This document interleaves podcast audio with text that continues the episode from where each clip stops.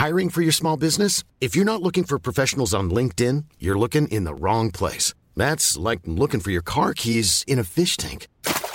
LinkedIn helps you hire professionals you can't find anywhere else, even those who aren't actively searching for a new job but might be open to the perfect role. In a given month, over 70% of LinkedIn users don't even visit other leading job sites. So start looking in the right place. With LinkedIn, you can hire professionals like a professional. Post your free job on linkedin.com slash people today.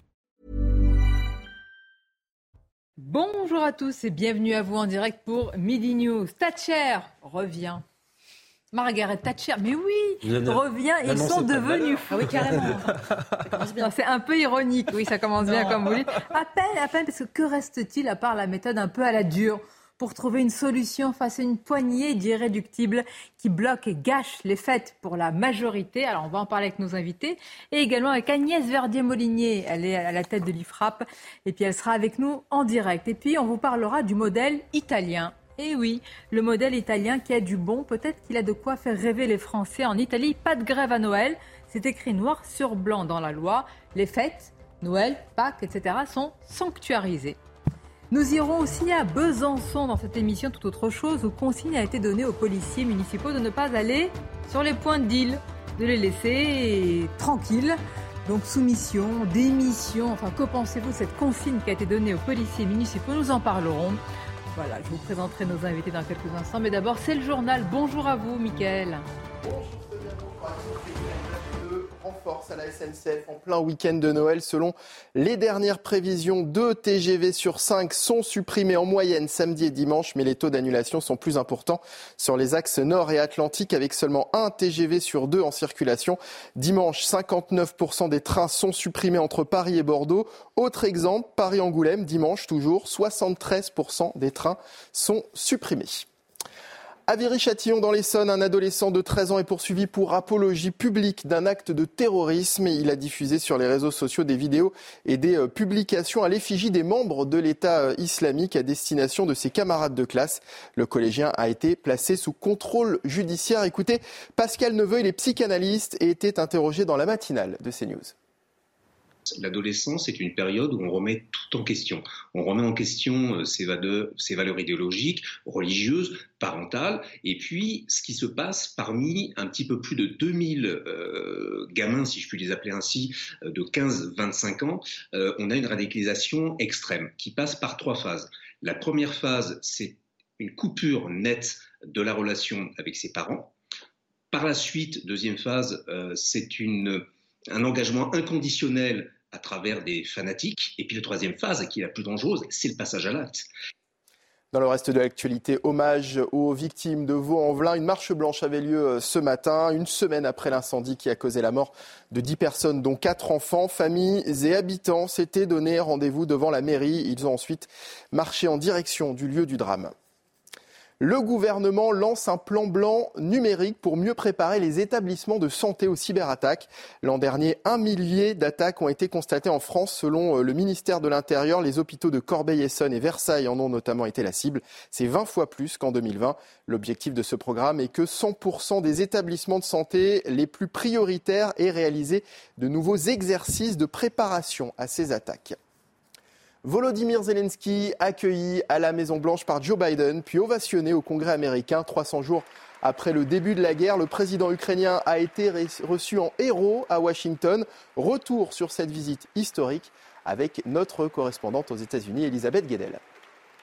Cette visite de quelques heures organisée dans le plus grand secret a commencé pour Volodymyr Zelensky par un accueil très chaleureux par le couple Biden à la Maison-Blanche. On a vu le président américain poser plusieurs fois sa main sur l'épaule de son homologue ukrainien.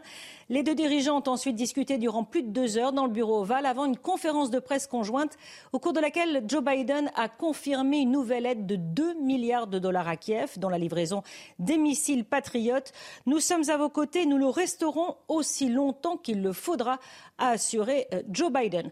Volodymyr Zelensky s'est ensuite rendu au Capitole pour convaincre le Congrès, qui basculera pour moitié dans le camp des républicains à partir de janvier, eh bien de continuer à soutenir massivement euh, l'Ukraine. Il a remercié d'ailleurs sous les ovations des parlementaires l'adoption prochaine d'une nouvelle enveloppe de 45 milliards de dollars.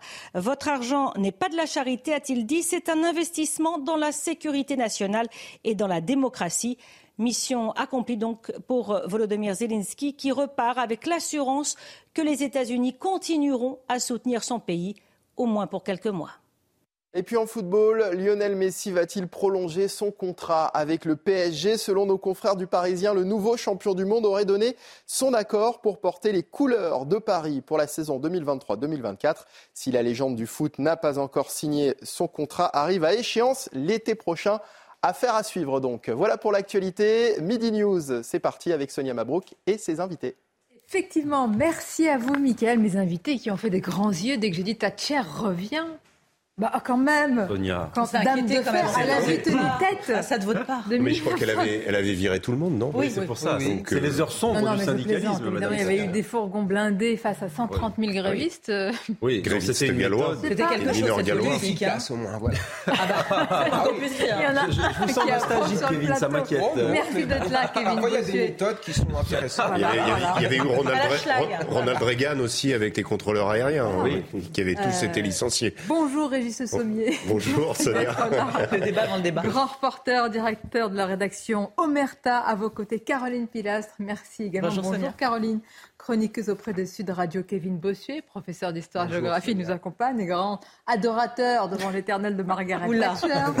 Paul Melun, président Bonjour, de Sonia. Souverain Demain, essayiste également. Bon, évidemment, il y a plein, plein de choses à dire euh, sur ce qui est en train de se passer, cette poignée d'irréductibles à la, SNCF. Tout d'abord, on va prendre la température, comme on dit. On va aller à Gare de Lyon avec Sandra Chambaud. Sandra, je pense qu'il faut même plus vous poser la question de l'atmosphère, de ce que pensent les usagers ou, ou les clients. Mais enfin, qu'est-ce que vous pouvez nous dire entre aujourd'hui et demain? Est-ce que voilà, l'exaspération grandit?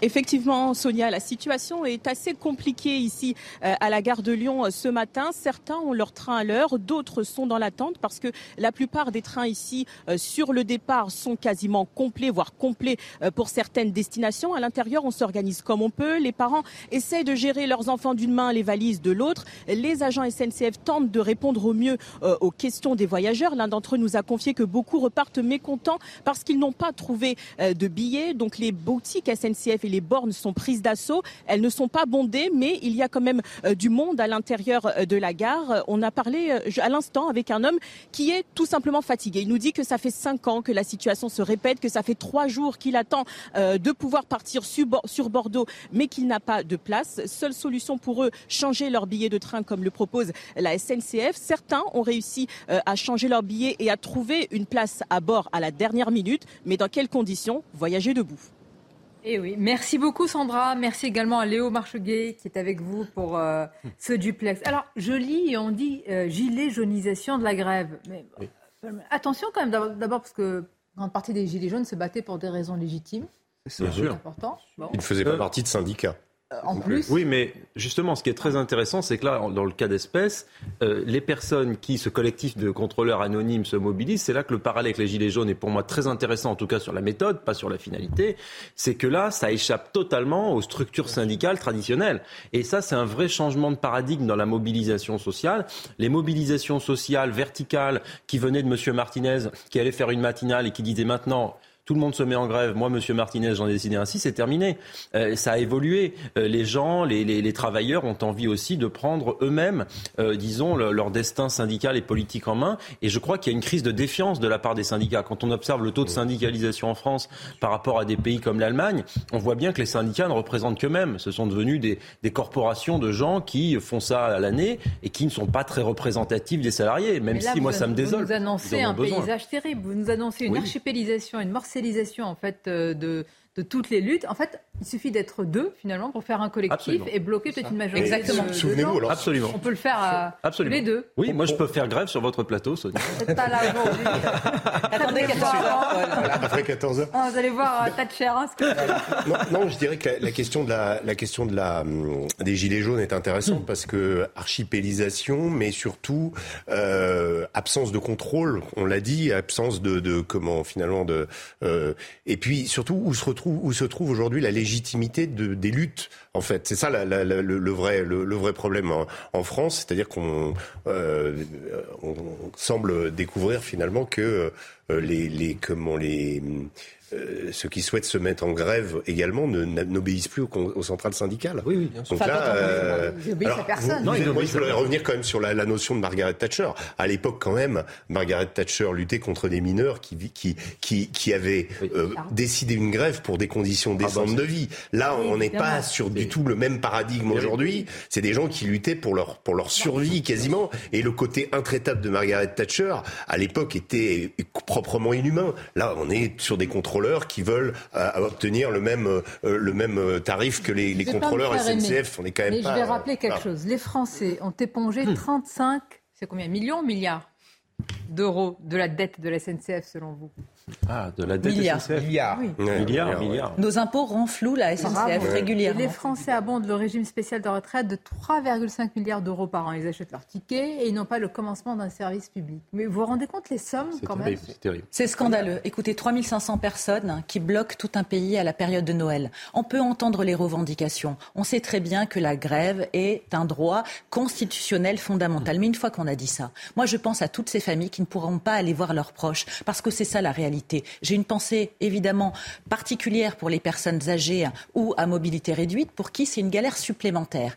Qui a les moyens automatiquement, systématiquement, de prendre un taxi pour faire Paris-Bordeaux, Paris-Marseille? Très peu de personnes. Donc, ces gens vont rester seuls à Noël. Vérité direct, comme on dit, Olivier Véran, porte-parole du gouvernement, s'exprime à ce sujet. non portés par des centrales syndicales nationales, priver des centaines de milliers de nos compatriotes de la capacité de retrouver, comme ils le souhaitaient, comme ils y espéraient tout à fait logiquement, leur famille pour les fêtes de Noël, et ce, après des hivers qui étaient déjà éprouvants, cette fois-ci en raison de la pandémie de Covid-19. Nous demandons à l'ensemble des personnes qui, ont annoncé vouloir faire grève de renoncer à cette grève et d'entendre la demande légitime des Français de pouvoir retrouver leur famille dans de bonnes conditions. Bien sûr, l'ensemble du gouvernement est totalement mobilisé, d'abord pour accentuer le dialogue social à la SNCF, mais nous rappelons que nous avons, dans un passé récent, effacé totalement la dette de la SNCF et que des hausses de salaire conséquentes ont déjà été annoncées et, pour certaines d'entre elles, mises en place. Nous sommes également mobilisés pour identifier toutes les solutions efficaces pour que les voyageurs qui sont privés de leur train puissent quand même rejoindre leur famille. D'abord, le car, ainsi Blablacar, a augmenté la capacité de son réseau de 50%. Il l'a même doublé d'ailleurs sur les principaux axes de circulation. Le nombre de réservations de covoiturage a quant à lui doublé, voire triplé selon certains axes, sur certains axes français. Enfin, le président de la République a évoqué la nécessité pour l'avenir de tenir compte de ce nouveau type de mouvement de grève qui échappe au dialogue social et qui impacte durement la permanence d'accès à un service public. Et le président de la République a invité la Première ministre et le gouvernement à réfléchir à la mise en place d'un cadre pour assurer la continuité des services publics en toutes circonstances. J'en viens maintenant aux textes qui ont été présentés lors de ce Conseil des ministres.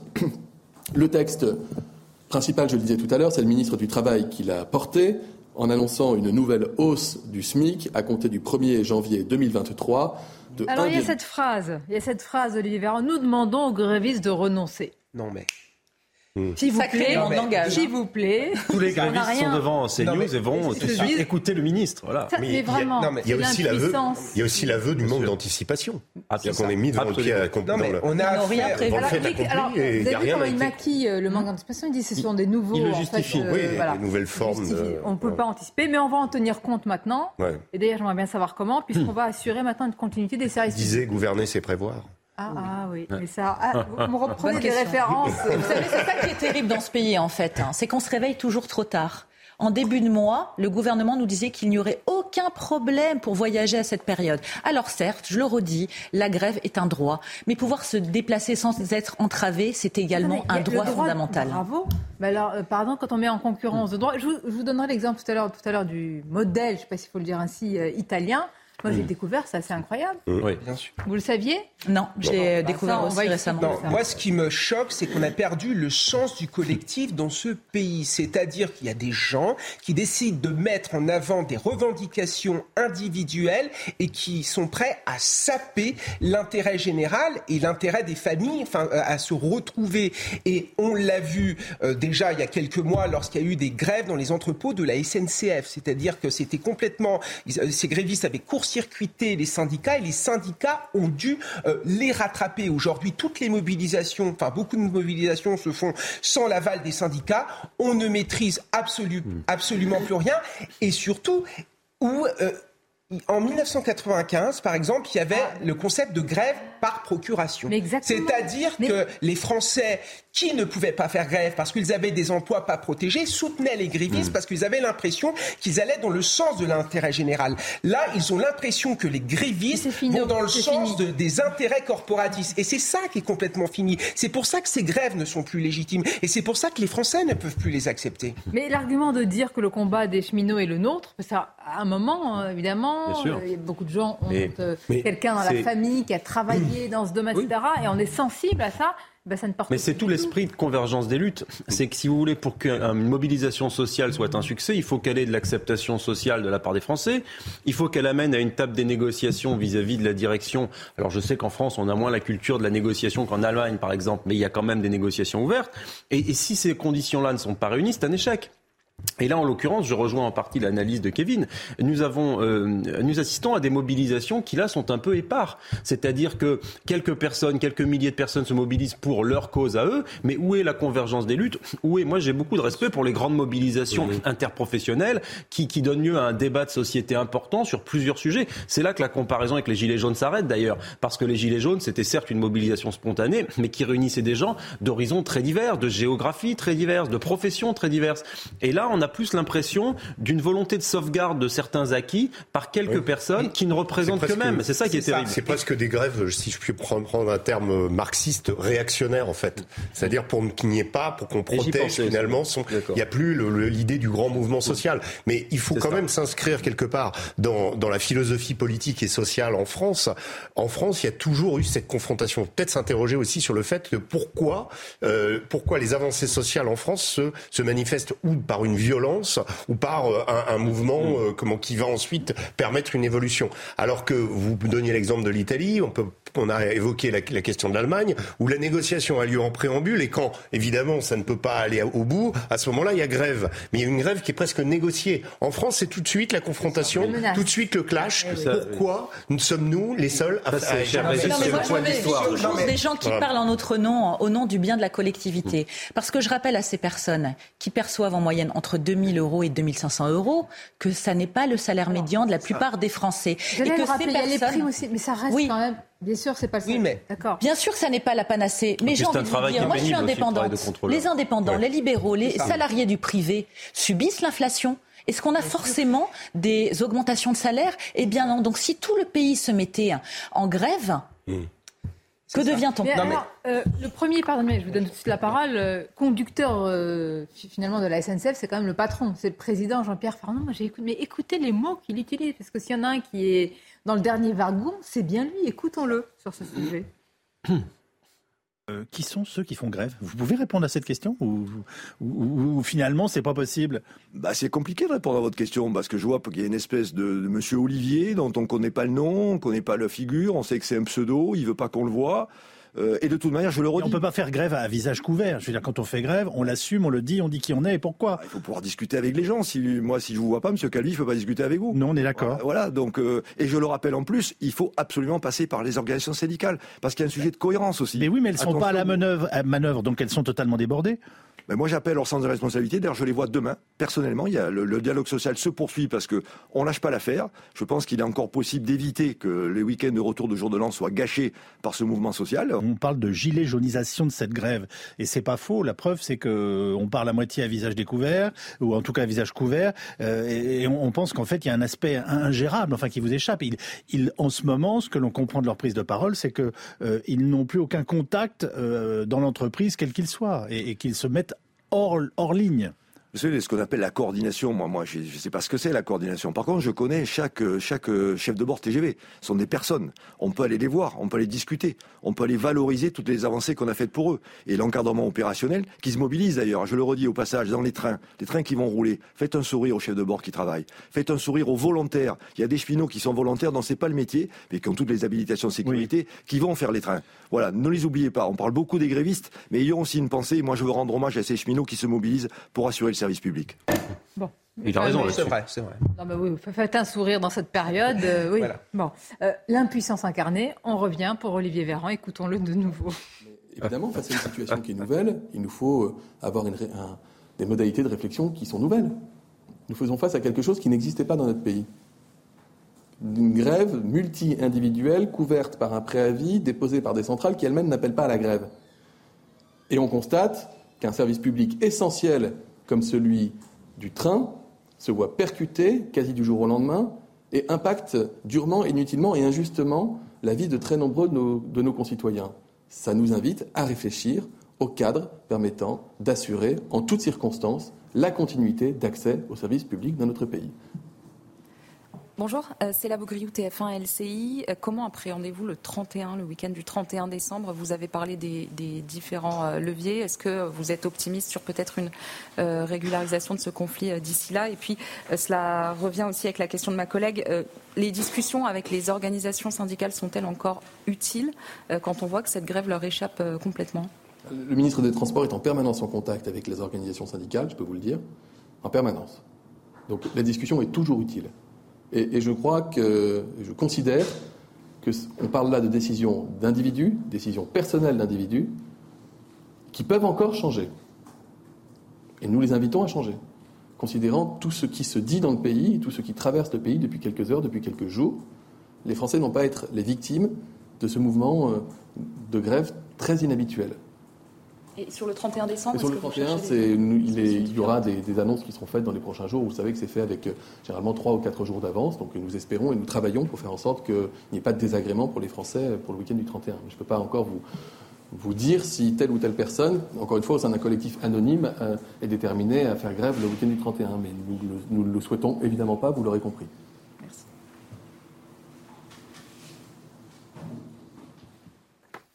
Nous espérons. Nous Alors la phrase, nous travaillons. Le ministre des Transports est en contact direct avec les syndicats. Il travaille tous les jours.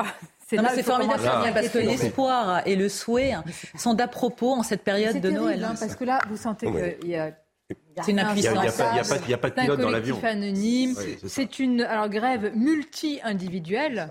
Hein non, mais c'est le symbole de l'impuissance publique, de la déconnexion de ce gouvernement. Monsieur Véran pense que parce qu'il va parler aux grévistes, qu'ils vont entendre la chose et qu'ils vont euh, arrêter, alors que ce gouvernement est complètement discrédité, qu'il y a aussi une crise d'autorité à la tête de l'État et que ce gouvernement ne maîtrise absolument plus rien. Et moi, ce qui me choque, c'est que ces grévistes ont quand même obtenu euh, sur deux ans une augmentation de 12% D'accord, donc on les connaît. Mais, tout le monde dit qu'ils sont anonymes, y compris non, non, ceux qui ont obtenu, c'est via via les, c'est les centrales syndicales. oui, mais là, là, on est dans un mouvement clandestin, on est presque de la grève sous cagoule. Donc on est, on est passé dans une autre dimension et c'est vrai que ça pose un problème de, fond pour le gouvernement parce que si s'ils sont, euh, ils sont anonymes, etc., mais ils représentent quand même quelque chose. Ils ont quand même une capacité de nuisance. Ils vont pouvoir. Euh, on a vu les chiffres tout à l'heure. C'est 73% sur certaines lignes euh, qui dimanche ne sont de, de trains qui ne seront pas assurés. Donc ils ont beau être clandestins, ils, ils représentent quand même quelque chose. Donc il n'y a pas de levier là, à part bah. souhaiter, comme il le dit, il appelle, euh, il demande aux grévistes de renoncer, il n'y a pas de, marge de manœuvre. ce qui est très délicat sur les marges de manœuvre, c'est qu'à part céder en disant aux grévistes, bon allez, on cède à vos requêtes et puis comme ça vous levez la grève, il n'y a pas vraiment de prise, puisque c'est un peu le cas d'espèce avec les Gilets jaunes aussi, ça qui est très intéressant. Avec les Gilets jaunes, il n'y avait pas d'interlocuteur. Le président, mmh. euh, tout, tout le, génie politique d'Emmanuel Macron, si tant est qu'il en est, et sur ce coup-là je pense qu'il en a eu, ça a été de trouver des interlocuteurs. C'est pour ça qu'il a réuni les maires, où il a tenté des délégations de Gilets jaunes qui sont venues à l'Elysée, mais après ils ont été traités de parias et de renégats par leurs mmh. camarades de lutte. C'était très difficile. Quand vous avez un mouvement social qui est incontrôlable et sans tête, vous ne pouvez pas avoir la prise. Quand vous avez les les, 5 ou 6 centrales syndicales, c'est facile. Il y a 20% de, syndicalisation, de taux de syndicalisation. C'est-à-dire qu'aujourd'hui, nous avons des commentateurs qui ne sont plus acteurs. Mais M. Véran est commentateur, c'est tout. Non, mais sauf que pour les Gilets jaunes, qui était effectivement. Il voit passer les mouvement, pas les trains. Il voit passer le train, monsieur. Qui était un mouvement protéiforme, je vous rejoins, Paul il y avait une vraie légitimité, une vraie revendication. Là, je suis d'accord avec vous. C'était lié à la hausse du carburant, à une paupérisation. Mmh. Euh, beaucoup de personnes étaient sous le seuil de pauvreté et il y a eu une véritable solidarité qui a été balayée d'un revers de main en termes de mépris hein, de la part d'une partie des politiques et en l'occurrence du gouvernement. Donc moi, je ne ferai pas quand même le parallèle total avec la SNCF. Qu'est-ce que vous répondez à ce que disent, j'ai vu sur les réseaux sociaux, de dire arrêtez de dire haro sur, ces, euh, de, sur ces, cette euh, poignée d'irréductibles et qui nous disent mais vos droits, ils ont été acquis parce qu'il y a eu des grèves et vous ne comprenez pas. Bien, bien sûr, mais on va revenir sur la, nature de cette grève. Mais en même temps, on sent bien qu'il y a de la part des grévistes l'idée de, de ne pas manquer une occasion. Ils ont une capacité de misance énorme à cette période-là. Mm. Si ça se passe dans 15 jours, ça ne sera pas du tout la même capacité de ah misance. Là, ils ont le potentiel, et ils vont le démontrer, pour le week-end de Noël, de bloquer la France. Sauf que, Régis, pardon, ce qui est dommageable, c'est que l'opinion publique ne va plus les soutenir. Mais, elle les soutient plus depuis longtemps. Ça fait longtemps que vous évoquiez 95, les grandes grèves de 95, elles avaient une popularité. et quelle solution Soit on privatise la SNCF, soit on interdit vous allez revenir un sur droit de grève dans les vous allez revenir à Margaret Thatcher. Hein. vous vous thatcherisez, Sonia. Ou à l'Italie, on va y aller. Ceux qui remettent le plus en cause le droit de grève, ce ne sont pas ceux qui critiquent ces grèves, c'est ceux qui dévoient finalement ce droit de grève. Est-ce que c'est légitime de faire grève actuellement? La vérité, non. Donc, à un moment donné, dans ce pays, il faut arrêter de se faire marcher dessus. Il y en a marre de cette tyrannie des minorités. Il faut restreindre le droit de grève au cours de certaines périodes, notamment pendant les fêtes. Et il faut pouvoir faire appel à des réquisitions. ce n'est pas acceptable. pour cela, il fallait anticiper cela. Ah, et en fait, pour ceux dont s'occupe l'État, n'anticipe rien. Les transports, l'école, l'hôpital, rien ne va. Pardon. Hein. Non, mais bien sûr. alors là, le cas de la SNCF, on parlait tout à l'heure de la gestion de la SNCF et du fait qu'on a eu besoin, les contribuables, de les renflouer.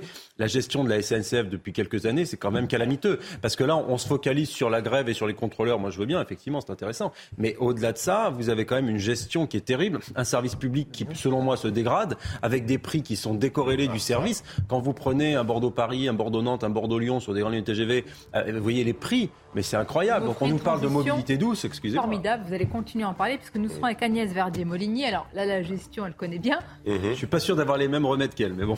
Ah oui, elle a des remèdes de, de cheval. Oui. Vous derrière la Thatcher Elle est Thatcheriste. Oui, remèdes euh, Ah oui. Oh non. Elle est plus sur cette version. un peu libéral, mais vous et Thatcherien, c'est pas possible. Le gaulliste de, gauche que je suis n'accepte pas. Ah, vous êtes de gauche C'est à la mode. Merci d'être avec nous. La suite de Midi News avec donc cette information Olivier Véran qui demande aux grévistes de renoncer. Mais on ne sait pas pour quel Noël. Peut-être le prochain. Peut-être en 2020. Non. Soyons sérieux. Justement avec Barbara pour les titres, c'est CNews Info. La vaccination contre le Covid est sans risque. Déclaration ce matin sur notre antenne du ministre de la Santé.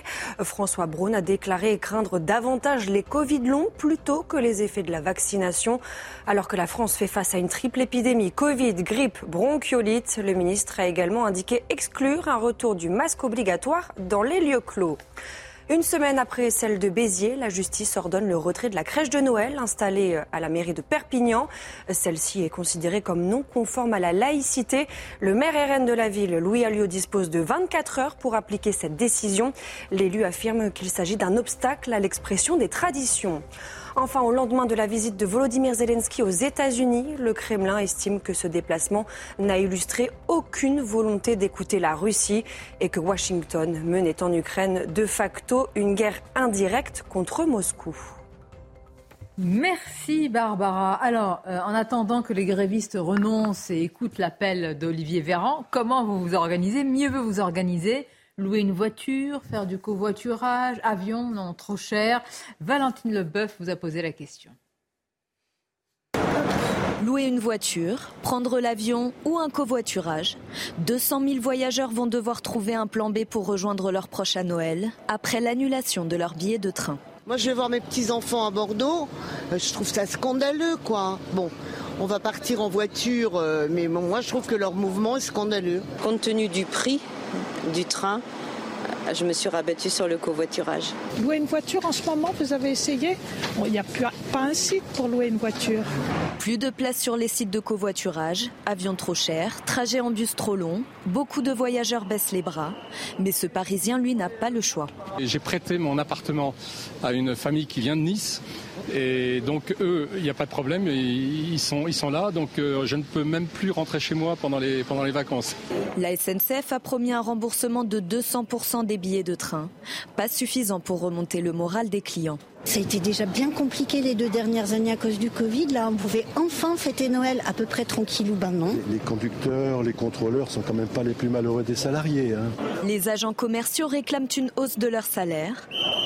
Mais la SNCF l'affirme, leur rémunération a déjà été revalorisée de 12% en deux ans.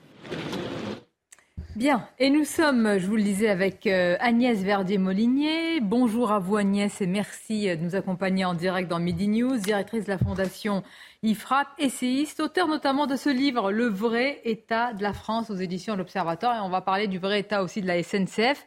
Tout d'abord, euh, Agnès Verdier-Molinier, qu'est-ce que vous pensez là de, l'analyse qui est faite sur une forme de gilet jaunisation justement euh, des, mouvements et de, ce mouvement en l'occurrence?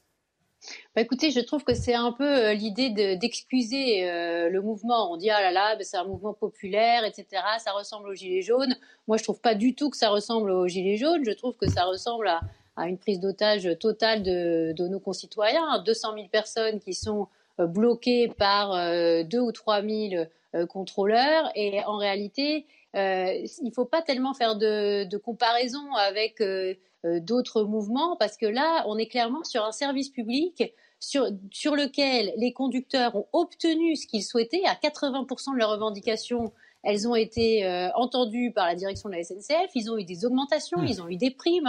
6% hein. d'augmentation cette année, 12% en deux ans, euh, des primes de 600 euros, une revalorisation de leur carrière, etc., etc. Et là, il y a quand même un blocage à Noël. Donc, euh, l'impression que ça donne, c'est plutôt qu'il y a une petite proportion d'agents qui est complètement hors de contrôle et que finalement les syndicats, sans appeler à la grève, euh, font quand même euh, un petit peu euh, dans l'idée de ménager la, chèvre et le chou, c'est-à-dire qu'ils laissent des préavis de grève qui servent à ce collectif pour pouvoir bloquer les Français sans que les syndicats aient l'air responsables. Donc là, il y a une grande hypocrisie qui est en train de se dérouler sous nos yeux. Pourquoi est-ce qu'ils ont gardé ces préavis de grève pour servir ce collectif? Tout en voulant pas apparaître comme appelant à la grève. Là, euh, les syndicats portent aussi une part de responsabilité. Et puis, il y a aussi une question de manque de transparence. On ne connaît pas euh, la plupart des noms de famille de ceux euh, qui, qui bloquent. Ils ne veulent pas apparaître véritablement avec une identité totale. là, il y a quelque chose qui semble pas totalement démocratique. c'est important là ce que vous dites sur les syndicats Agnès Verdier-Molinier, parce que depuis tout à l'heure et depuis d'ailleurs quelques jours, on les décrit comme étant dépassés, en réalité ne maîtrisant pas du tout euh, ce que fait cette poignée d'irréductibles qui, euh, bloque euh, une majorité. Vous vous dites non, il y aurait une forme de, complaisance en réalité peut-être? Bah, clairement, il y a, une complicité, puisque d'une certaine manière, le, collectif, il peut pas décider de, de, déposer un préavis tout seul. Il est obligé de passer par un syndicat. donc là, il y a clairement cette, cette possibilité qui a été offerte au collectif par les syndicalistes, euh, par les syndicats euh, maison euh, de la SNCF. Alors pas tous, hein, l'UNSA par exemple l'a pas fait, mais la, réalité hmm. c'est qu'il y a une, une co-responsabilité à ce stade. Et d'ailleurs, c'est ce qu'est en train d'essayer de, négocier la direction de la SNCF, c'est que ce soit pas le cas pour le 31 décembre, qu'ils ne leur prêtent pas entre guillemets leur slot de grève potentiel. Mais je, je trouve que c'est assez incroyable d'en être là et de dire on va essayer de sauver euh, le 31 décembre alors qu'on pourrait sauver déjà euh, le week-end de Noël. Donc je trouve qu'on aurait pu faire beaucoup mieux, euh, beaucoup plus pour éviter que 200 000 de nos concitoyens soient pris en otage alors que toutes les revendications ont, été entendues. Alors il y a plus largement aussi la SNCF. Je rappelais un petit peu les chiffres tout à l'heure et j'allais dire ce qu'on a, a fait aussi pour la SNCF. La dette qui a été euh, épongée, c'est quand même assez abyssal hein, les chiffres. Oui, c'est gigantesque, hein, c'est 35 milliards de, dettes. Tous les ans, on finance pour 18 milliards d'euros de financement public. Euh, la SNCF, c'est 3,3 milliards pour financer les pensions des agents qui sont supérieures, hein, bien supérieures, 26 000 euros en moyenne euh, les pensions SNCF par an, euh, c'est bien supérieur à ce qu'on a dans le secteur privé. Donc on voit qu'on n'arrête pas de financer. Et puis bien sûr, il y a eu les 4 milliards qu'on a mis aussi au moment du Covid, hein, on s'en souvient, pour recapitaliser euh, l'entreprise. Donc tout ça, c'est des, des, milliards qui sont dépensés tous les ans par nous tous. Euh, et je trouve qu'on n'est pas tellement euh, récompensé euh, de tous ces cadeaux qu'on fait finalement à la SNCF depuis des années. Un autre cadeau qu'on vient de leur faire, c'est de supprimer les voyages de courte durée en avion entre des villes comme par mmh. exemple Paris et Bordeaux. Mais attendez, là, tous nos concitoyens auraient été contents de pouvoir prendre un avion facilement pour, pour, Bordeaux. Non mais attendez, vous avez vu le, prix d'un billet de train aujourd'hui? Le prix d'un billet de train aujourd'hui, il est quasiment au même niveau qu'un billet d'avion, voire plus cher. Donc, euh, euh, la, réalité, c'est que nous avons un droit de grève qui n'est pas assez encadré en France. Euh, c'est malheureux, mais c'est comme ça. Personne ne bouge depuis des années sur le sujet. quand on regarde des pays comme l'Allemagne, par exemple, s'il n'y a pas 75% des agents de l'entreprise qui votent à bulletin secret pour dire on est pour la grève, eh bien, il n'y a pas de grève. Donc, à un moment, je crois qu'il va falloir qu'on fasse comme les autres démocraties, qu'on encadre un peu plus la grève. Sinon, on va continuer à avoir une entreprise avec cette gréviculture qu'est la SNCF qui va faire euh, jusqu'à, il y a des années, c'est 600 000 jours de grève par an. Hein, vous dites, euh, Agnès, vous dites gréviculture. Est-ce que euh, combien gagne aujourd'hui un, contrôleur de train à la SNCF Je crois que c'est environ 2000 euros, euros net par mois avec les primes. Vous iriez jusqu'à dire que ce sont des privilégiés? Écoutez, euh, il y a aussi des questions de retraite. 58 ans en, moyenne pour partir à la retraite, des pensions supplémentaires par rapport, par rapport aux autres travailleurs du, secteur privé, euh, des carrières qui sont des carrières euh, sans, sans, trou, sans chômage, parce que euh, on est sur quand même aujourd'hui encore, hein, la plupart sont avec des, des, statuts qui sont quasiment garantis à vie. Donc tout ça, c'est quand même des avantages non négligeables, des temps de travail qui ne sont pas des temps de travail non plus énormes. donc on est dans une situation où on, on, surfinance et on apporte des avantages à des agents qui finalement sont ceux qui nous bloquent le plus. Hein. Nous, on a fait toutes les, tous les calculs à la Fondation IFRAP. On, va sur certaines années jusqu'à 20% des jours de grève au total de France qui sont en fait des jours de grève de la SNCF. Et sur les dernières années, depuis 2003, on a relevé que depuis 2003, on a 14 années où il y a des grèves en décembre avec des plus ou moins chantages à la grève euh, au 24 et 25 décembre. Et alors c'est vrai que c'est rare qu'il y ait eu véritablement un arrêt des trains ou une suppression aussi massive de trains que ce qu'on a un jour euh, de, Noël. Mais euh, ça a été déjà le cas en 2019, ça a été aussi le cas autour de Noël en 2008. et en réalité, on voit bien que c'est quelque chose de récurrent. Chacun d'entre nous sait très bien qu'au moment du mois de décembre, on a toujours cette ritournelle. Est-ce qu'on va avoir des trains euh, le, week-end de Noël. Bah, Agnès verdier restez avec nous parce qu'il y, a beaucoup de choses dans votre argumentaire que j'aimerais soumettre au, débat, puis je vous libérerai dans quelques minutes. Quand même, là, vous nous dites, et c'est vrai que c'est un peu en opposition par rapport à ce qu'on entend depuis ce matin et hier, les syndicats ne sont pas vraiment débordés, qu'il y aurait une sorte de, de, oui, de jeu de de dupes, nous. Hein. les dupes, c'est nous. Oui, je suis pas tout à fait d'accord avec cette analyse parce que je pense qu'effectivement, même si les syndicats se sont fait, si vous voulez, les relais de ces grévistes anonymes euh, via le dépôt du préavis, ça ne fait pas d'eux des. Alors le mot de complicité me paraît un peu fort. Et, en plus de cela, si vous voulez, il y a 20% de taux de syndicalisation à peu près à la SNCF. Ça veut dire qu'il y a 80% sur la SNCF qui ne, qui ne sont affiliés à aucune centrale syndicale. Par conséquent, le poids des syndicats est à relativiser. et ce que nous disions était aussi une analyse sur le taux de syndicalisation en France et l'influence euh, descendante des syndicats partout dans le pays, y compris à la SNCF. Donc je pense que cette analyse-là est juste et le parallèle avec les Gilets jaunes euh, me paraît intéressant. Alors non pas forcément sur son volet populaire, etc., mais sur son volet spontané et je ne veux pas trouver des excuses à M. Véran, mais difficile à anticiper. C'est-à-dire que si du jour au lendemain, vous avez des personnes qui se disent anonymes, on ne sait pas qui ils sont, on ne sait pas d'où ils viennent, et que tout à coup ils déposent un préavis de grève via une centrale syndicale, c'est très difficile de l'anticiper et vous ne pouvez pas faire de négociation en amont amont pour essayer d'endiguer la grève. Agnès Verdier-Monnier, juste répondre à, Paul Melun, c'est vrai, que représentent encore les syndicats? Est-ce qu'ils ont encore les moyens réellement de, je veux dire, de contenir quelque chose, d'anticiper et même de prévoir? Écoutez, les syndicats en France, on le sait, hein, ils, sont, ils sont assez faibles. Hein. le taux de syndicalisation global de la France, il est autour de 8,9. Mais euh, vous voyez bien que la syndicalisation à la SNCF est quand même très supérieure à la moyenne de ce qu'on peut euh, voir euh, en, France. Donc dire que les syndicats sont très faibles à la SNCF, je trouve que c'est quand même un peu fort de dire ça, puisque c'est une des entreprises où il y a le, plus fort taux de syndicalisation. Euh, donc euh, en réalité, les, syndicats dans le secteur public sont toujours quand même euh, très bien établis en France. Et c'est pour ça que c'est là qu'on a les plus, les plus grosses grèves, les grèves les plus massives et les grèves les plus, les plus comment dire, impactantes et traumatisantes aussi pour, pour nos concitoyens. le paradoxe, c'est qu'on a un syndicalisme à fond, à fond orienté sur l'idée de, du, du un service public qui soit surtout aussi euh, au service des avantages des, agents. Et c'est ça qui, qui, à un moment. Euh, Bien sûr. Restez avec euh, Régis, oui. Régis ce qui était très intéressant dans, dans ce qu'a dit Agnès, c'est la mise en perspective historique. Et ce dont on se rend compte quand, quand j'écoute ces chiffres le nombre d'heures cumulées euh, de grève à la SNCF, toutes les aides dont l'entreprise a été euh, euh, bénéficiaire de la part des Français, en fait, finalement, puisque la, les 35 milliards de, dettes épongées, etc., c'est que dans ce secteur des transports, et particulièrement du transport routier, par voie de chemin de fer, eh bien, il y a une capacité de blocage du pays.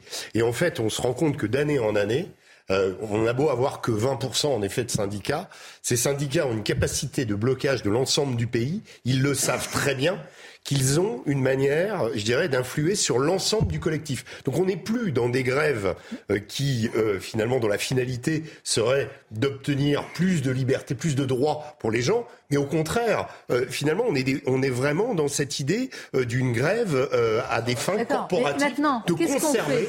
Et que, et que là, il y a en effet une nécessité de, de légiférer sur ce droit de grève. Parce que ce n'est pas possible de continuer. on est le seul pays du monde occidental où ce genre de choses euh, se produit. Et, en fait, si, encore euh, on se disait oui, euh, il y a encore dans la, SNCF une, pénibilité extrême, des horaires incroyables. On n'est plus dans ces dans ces époques-là. Et on est sur des grèves de privilégiés quelque part, de gens qui ont des emplois assurés à vie sans problème. Je rappelle, au début du mois dernier, il y a les artisans bouchers qui sont venus à Paris. Ils venaient pas pour faire la grève, ils venaient pour relancer un appel au secours en disant notre profession risque de s'arrêter. Eux, s'ils s'arrêtent, personne ne va dire bah oui, il y aura plus de, il y aura plus de boulanger. Eux, ils n'ont pas de la capacité de blocage. il y a beaucoup de gens comme ça. Là, c'est la question de, l'énergie et le, les risques de rupture de courant.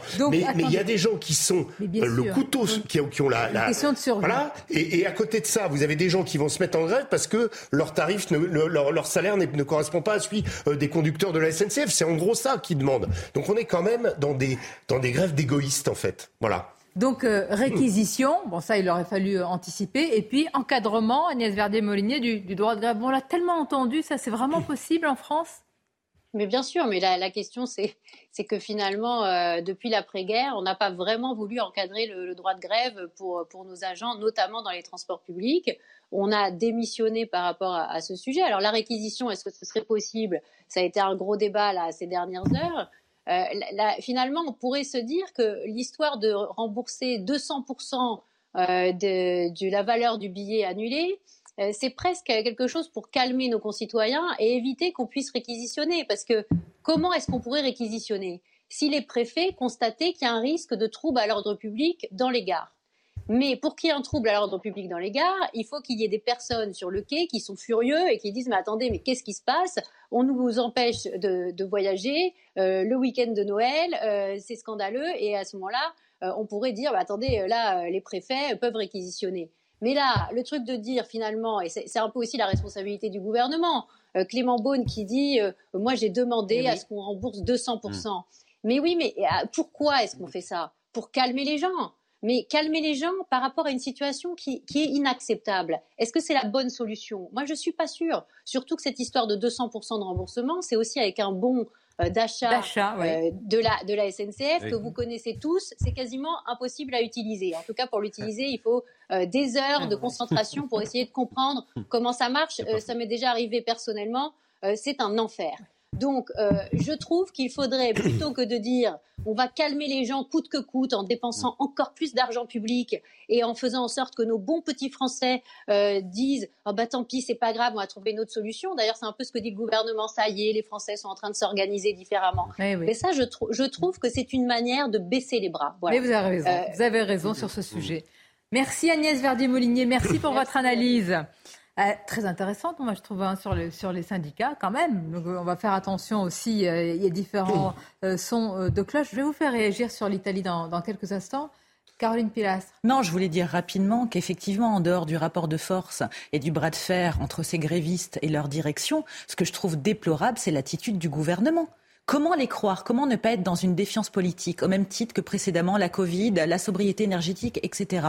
Début du mois, on nous disait que ce week-end passerait comme une lettre à la poste, qu'on pourrait prendre les trains sans aucun problème. Est-ce que c'est le cas? Non. Alors qu'ils arrêtent de s'avancer hein, parce que plus personne ne les écoute. ça, veut dire ils sont, euh, ils ont rien vu venir du tout, du tout aussi? bon, euh, si les syndicats là, apparemment, les syndicats ne sont pas aussi débordés que ça, mais le gouvernement le serait encore plus. J'allais dire, est-ce qu'on peut leur reprocher, oui, de ne pas avoir vu. Il n'y a pas de sanction pour eux, finalement. Ce, que, ce, que, ce qui vient d'être dit par Caroline est tout à fait exact. C'est-à-dire que le, le problème, c'est quand ils disent le week-end se passera très bien. Les autres, ils se ah disent, bah non, il va pas se bah bien se passer. Et, comme il n'y a pas de respect de l'autorité, comme il y a justement un ce gouvernement, on se dit comment on va pouvoir le... Il commente, c'est-à-dire, vous pourriez me poser la question, je ferai la même réponse. C'est facile d'être ministre et de dire je suis exaspéré, on leur demande d'agir, ils sont aux affaires. C'est ça le, truc. Pensez aux Français aux périodes de Noël, ils vont retrouver leurs proches. Peut-être que ça va faire la transition avec votre propos sur l'Italie, Sonia, mais l'histoire d'une trêve à Noël ou pendant les vacances fait partie, selon moi, c'est là que je suis pas tout à fait d'accord avec Madame Verdier-Molinier, fait partie des lois non écrites. De la, de la bienséance, d'une civilisation qui se respecte. C'est-à dire que même si l'on est syndicaliste... Mais quand, quand on ne se respecte plus, on est obligé d'écrire noir sur blanc. Oui, mais c'est ça qui m'énerve. Mais c'est on est, vous avez raison de le déplorer. Oui, je le déplore. Oui. Non, mais vous avez raison de le noter. Ça rejoint des choses. Alors en Italie, pas question d'entraver la circulation des voyageurs pendant les fêtes. Ainsi, de l'autre côté des Alpes, voilà ce qui se passe. Les mouvements sociaux sont contrôlés par une commission qui garantit un service minimum aux usagers. Et la loi italienne va encore plus loin en interdisant les grèves durant certaines périodes de l'année, par exemple du 18 décembre au 7 janvier, pendant les fêtes de Pâques ou à l'occasion d'autres événements. Et voilà ce qui est dit de cette manière. La loi italienne veut protéger le droit de grève, mais aussi le droit à la mobilité. Donc hors de question pour les syndicats italiens de prendre en otage les Italiens. Et attention, en cas de mouvement non déclaré, des sanctions peuvent être appliquées, notamment dans les secteurs des services publics essentiels, comme dans les transports locaux et les transports ferroviaires. Ben, Bravo aux Italiens. Non, mais ce qui caractérise ce pays, c'est quand même l'impunité totale et le laxisme total. On n'en peut plus de ces gens, en effet, qui prennent en otage tout un pays. Et surtout, moi qui suis dans l'éducation nationale, je vois faire tous ces grévistes, je vois faire tous ces syndicats. Ils sont sans arrêt en train de nous ah. raconter que c'est pour l'intérêt des élèves. dans votre vie, Kevin. Non, mais c'est que pour l'intérêt des élèves, c'est pour l'intérêt général, alors qu'ils ne sont là que pour satisfaire des petits intérêts corporatistes. Et moi, ce qui m'a profondément choqué, c'est lors de la crise du Covid, où vous aviez des enfants qui avaient besoin d'école et avec des grévistes et des syndicalistes qui ont tout fait pour que les écoles ne rouvrent mais pas. Mais qu'est-ce que vous découvrez Que la société est une accumulation d'intérêts individuels Mais évidemment, ce n'est plus bah que ça. Il n'y a plus de sens du collectif. C'est bah c'est dramatique. Mes chers amis, alors faites insuffler l'esprit de Noël. Comment vous Non, mais Sonia, si on pouvait. C'est assez terrifiant. Oh c'est la façon dont vous avez décrit l'Italie tout à l'heure en fait, on, se dit, en écoutant ça, on se dit, bah, en fait, c'est le bon sens. Bah, évidemment. Ça devrait être. le respect. Ça devrait être la norme, hein, finalement.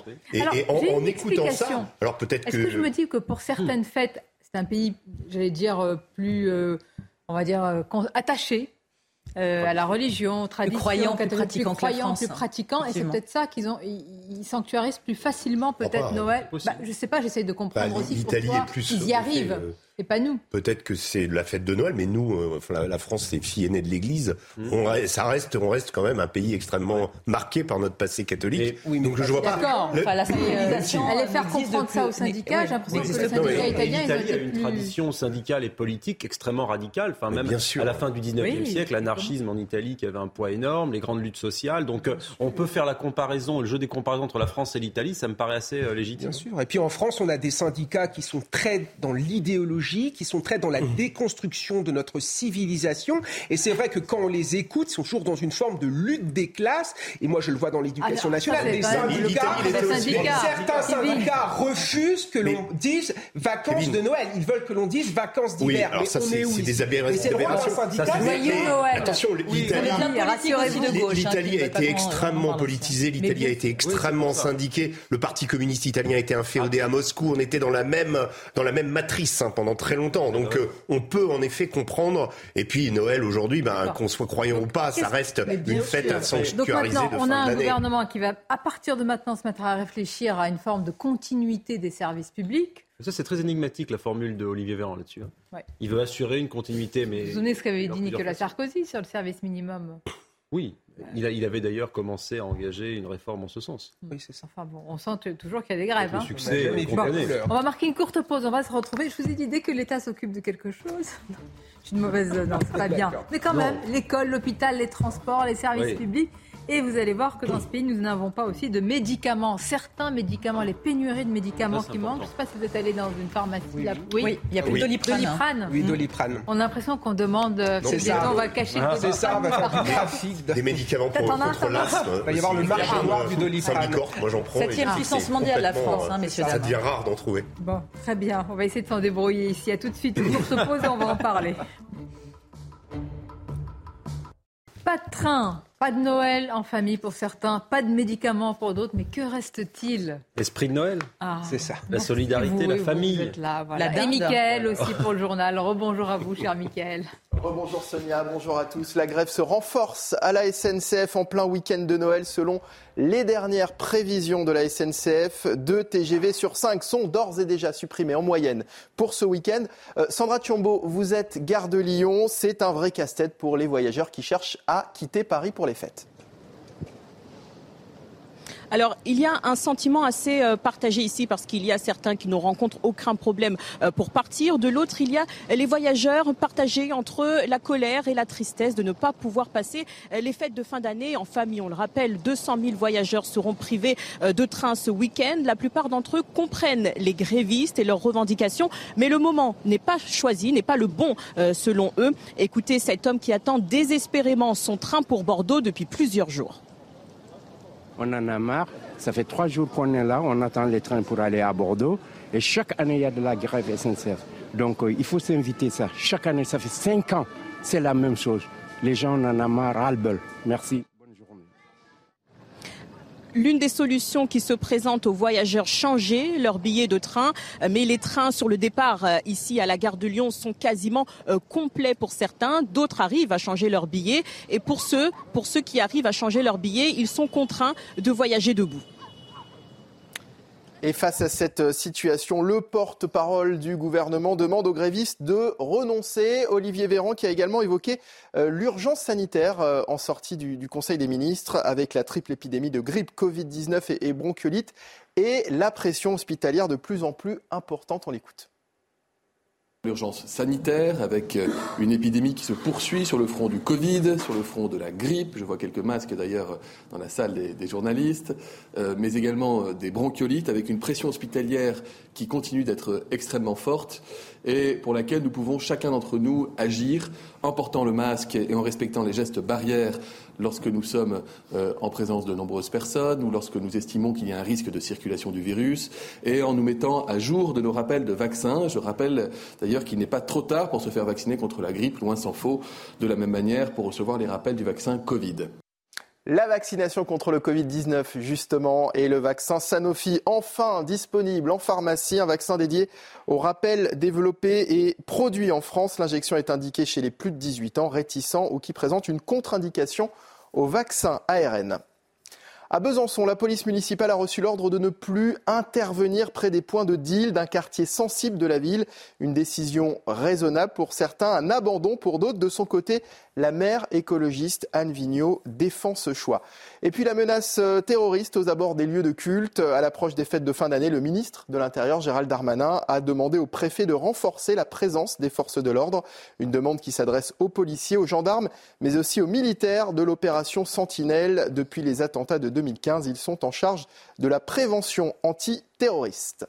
On passe au sport et au foot avec le retour des Parisiens.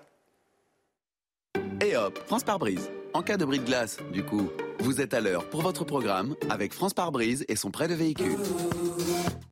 Le vestiaire parisien se remplit. Neymar et Marquinhos ont repris le chemin de l'entraînement au camp des loges ce matin. Les Brésiliens qui ont bénéficié d'une dizaine de jours de repos après leur élimination en quart de finale du mondial contre la Croatie le 9 décembre dernier. Du repos, c'est ce qui était également prévu pour Kylian Mbappé, mais la star française était déjà de retour auprès de ses coéquipiers hier.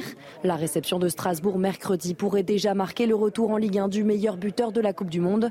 Paris presque au complet pour la reprise du championnat. Seul Lionel Messi manque à l'appel. Le septuple ballon d'or toujours en Argentine pour fêter son titre de champion du monde. Il devrait faire son retour d'ici le 31 décembre. Et hop, France par brise. Malgré votre bris de glace, du coup, vous étiez à l'heure pour votre programme avec France par brise et son prêt de véhicule. C'est vrai. Il va y avoir une explication entre Messi et Mbappé. Bah oui, là, après ce qui s'est passé en Argentine et le manque de fair play, disons, Ah oui, des, Argentins qui ont été très inélégants. C'est le moins qu'on puisse dire. goal, hein. hein. Oui. Oui, Oui. Oui, lui-même mais n'est enfin, pas Messi, directement Messi rigolait à côté Ah bah, il de la était à côté quand même. Il ne pas avoir euh, l'effigie de- d'Mbappé. Oui, Enfin, très Plus correct. le racisme. Oui, c'est Euh, ça. J'ai écouté avec beaucoup d'intérêt ce qu'a dit Olivier Véran sur les gestes barrières, sur les masques et sur la grippe. Mais On a cru que c'était un- des images d'il y a un an. Arrive à. On vous Vous mettez, des vieilles... vous mettez des vieilles VHS, des vieilles cassettes. Que les moins de 20 ans ne connaissent pas, hein, Paul. Vous soufflez, vous. Mais pourquoi je l'ai écouté avec attention sur la grippe? Parce que je me dis, il n'y a pas de médicaments avant de pouvoir euh, les, les masques et les gestes barrières. Pas de train, pas de médicaments aussi, mais tout va bien. On est en France, Doliprane. Alors on va vous faire la liste de, de ce qui manque, ce sera plus simple. C'est Vincent Fandez qui l'a fait. Sur les étagères de cette pharmacie parisienne, certains médicaments commencent à manquer. On a essayé d'étaler pour cacher la misère. Bah, vous voyez, ces rayons normalement sont pleins. Là, on a tout étalé. Selon Yorick Berger, pharmacien, ce sont les médicaments les plus demandés qui sont touchés. Paracétamol, doliprane, efferalgan et, euh, et les antibiotiques de première action, première ligne, donc euh, les fameuses pénicillines, l'amoxicilline et notamment les dosages pour euh, les enfants. Donc c'est ce qui est dramatique. Une pénurie qui commence à inquiéter les clients. J'étais malade comme un chien. Aujourd'hui, ça va un peu, mais j'ai vraiment besoin du sirop, mais j'ai pas pu l'avoir. Il n'y a pas de suppositoire de paracétamol en 200 mg pour mon petit-fils, ni son antibiotique, qui est l'amoxicilline. De leur côté, les officines sont obligées d'appliquer le système D. Entre confrères, on essaye de se dépanner euh, pour que quand il y en a un qui reçoit, ben, il donne un petit peu de son stock à l'autre. Et on passe beaucoup de temps à, à demander ces produits-là, enfin à les rechercher, plutôt qu'à qu'à être à côté de nos patients. quoi. C'est ça le problème. Si la situation venait à durer, ce pharmacien craint de devoir recourir à la vente à l'unité. Je crois que tout est dit. Oui. Est-ce que ça nécessite un débat? Non, mais vraiment. Bah, le débat, Oui, il est sur la fabrication et la conception des médicaments, les délocalisations qu'il y a eu, La au nom pour le coup, oui exactement, la souveraineté nationale, au nom pour le coup de dogmes, euh, euh, disons, euh, libéraux et mondialistes, qui consistaient à dire qu'on ferait mieux à 6000 km que chez nous. Et donc là, on est en train de relocaliser, a priori en 2023, on veut relocaliser des usines de paracétamol en France, alors euh, tant mieux, hein, peut-être qu'à certains égards, on prend les, la mesure du, du désastre qu'on a créé sur le plan de nos On veut industries. relocaliser, je me bon. méfie. Avec les prix je tout ce qui est en train de se passer. Bien oui. sûr, bien sûr. Donc euh, espérons que ça va arriver. Mais vous savez, ce que la crise du Covid avait quand même mis en, en éveil, et je crois que tous nos compatriotes l'ont vu, c'est l'impuissance de la France, à, suite à l'impéritie de nos dirigeants, à conserver en France des savoir-faire, de la richesse dans nos territoires, un tissu économique, un tissu social. Et donc, on, s'est réveillé, pardonnez-moi l'expression, avec la gueule de bois. Et on s'est dit, mais attendez, mais on n'a pas de paracétamol, on n'a pas de masque, des choses qui étaient simples à faire. Et donc, c'est, je crois, des, maisons de luxe, des maisons de, prêt-à-porter luxe. Ça rejoint le débat sur le nucléaire. bien sûr, ça rejoint le débat. On se réveille en, s'apercevant finalement qu'on a abandonné des pans entiers de notre industrie et qu'on n'est plus, maintenant qu'on en a besoin, eh bien, elles ne sont plus à disposition. Et du coup, on va souffrir en fait. Et, en fait, toute cette accumulation nous montre que la France euh, fait, fait, face malheureusement à une sorte de déclassement qu'on a nous du mal à admettre, hein, parce qu'on est toujours dans l'état d'esprit d'être un pays euh, ultra compétitif, un des, plus euh, performants au monde. Et en fait, en réalité, on est assez. Encore sa sensation en fait?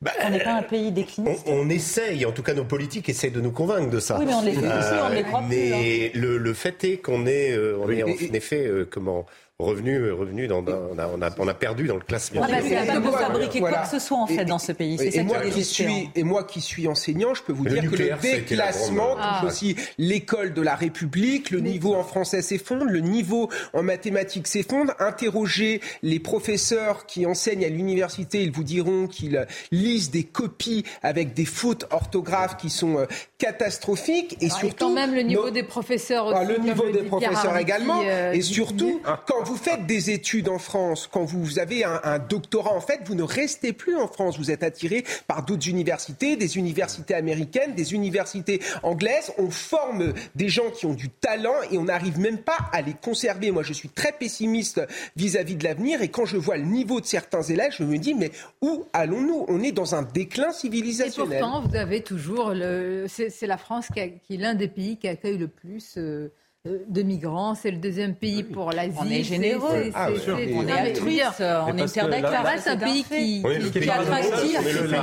Justement, qui, qui, qui aide le plus les autres. Bah oui, c'est ça. Et, aujourd'hui, ça rentre en contradiction avec euh, notre incapacité à aider nos propres citoyens. C'est ça. Et, là, là, on a vraiment un, comment, un enjeu d'avenir. Mais vous savez ce qui est terrifiant quand même, c'est qu'on a l'impression que ces pénuries hein, deviennent la norme et ça devient des sujets factuels. On est résigné quoi qu'il se passe, quoi qu'on fasse, quand ça fonctionne, c'est bien, quand ça fonctionne pas, c'est le bazar. Au-delà de la formation, il y a quand même eu, euh, je pense, la, grande claque qu'on a prise cet an dernier, c'est quand même l'histoire du nucléaire. Parce que au-delà, oui, on peut, on peut argoter sur. Oui, non, non, mais la Covid, euh, on a chaque, chaque, pays a essayé de, débattre un petit peu. L'histoire du nucléaire, c'est un choix délibéré où on s'est tiré une balle dans le pied pour des raisons euh, de basse politique. on a flingué quelque chose sur lequel on avait raison, donc qu'on a développé une politique d'une énergie euh, pas chère euh, qui nous permettait de nous mettre à l'abri. On a fait ce choix. Eh bien, ce choix, on l'a flingué véritablement. Et on a essayé de le cacher avec la guerre en Ukraine en disant bon, euh, voilà, c'est des facteurs extérieurs. En réalité, non.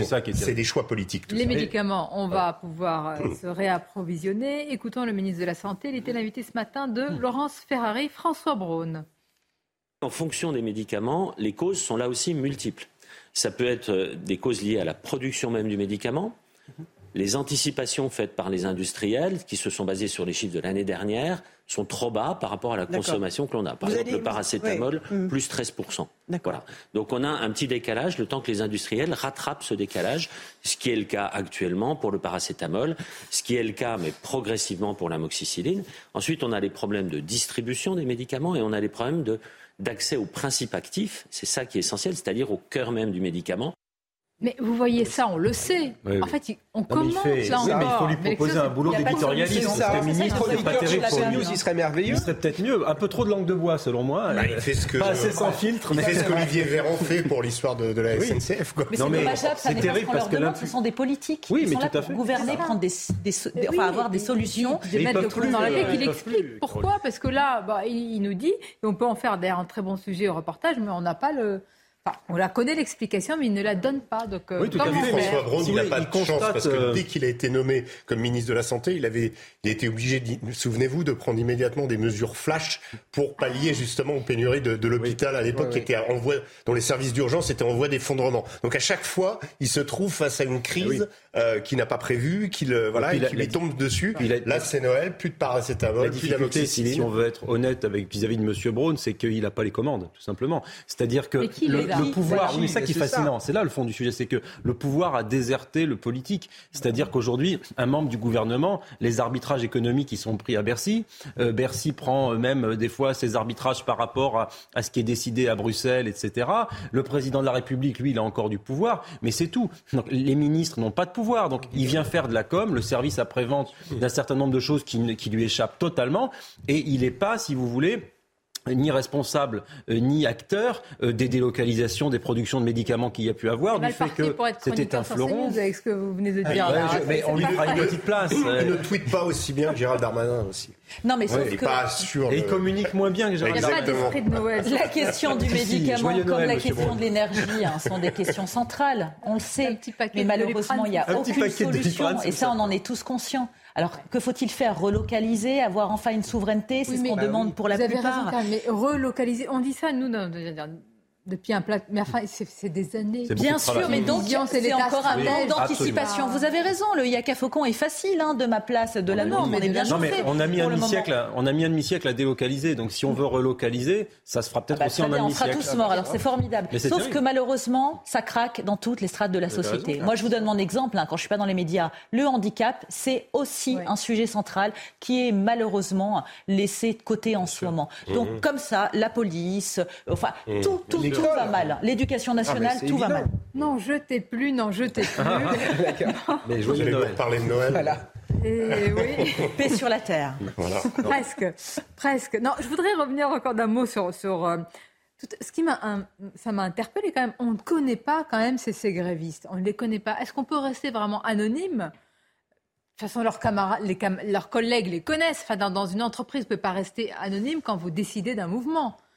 Non, puis c'est, c'est assez... On ne va pas appeler les, les, uns et les autres à la Non, il y a une solidarité de, toute manière, ils ne vont pas balancer. Alors, hein, on a essayé de savoir de qui il s'agit. Valentine Leboeuf s'y est collée. Alors, et surtout, qu'est-ce qui a été vraiment négocié? Parce que le patron de la SNCF nous dit, mais nous, on a fait ce qu'il fallait. C'est pas de notre faute et ça vient pas de notre côté. Regardez. Ils veulent une meilleure reconnaissance de leur métier. Les grévistes réclament une hausse de 10% de leur salaire et reprochent à leur employeur de ne pas les écouter.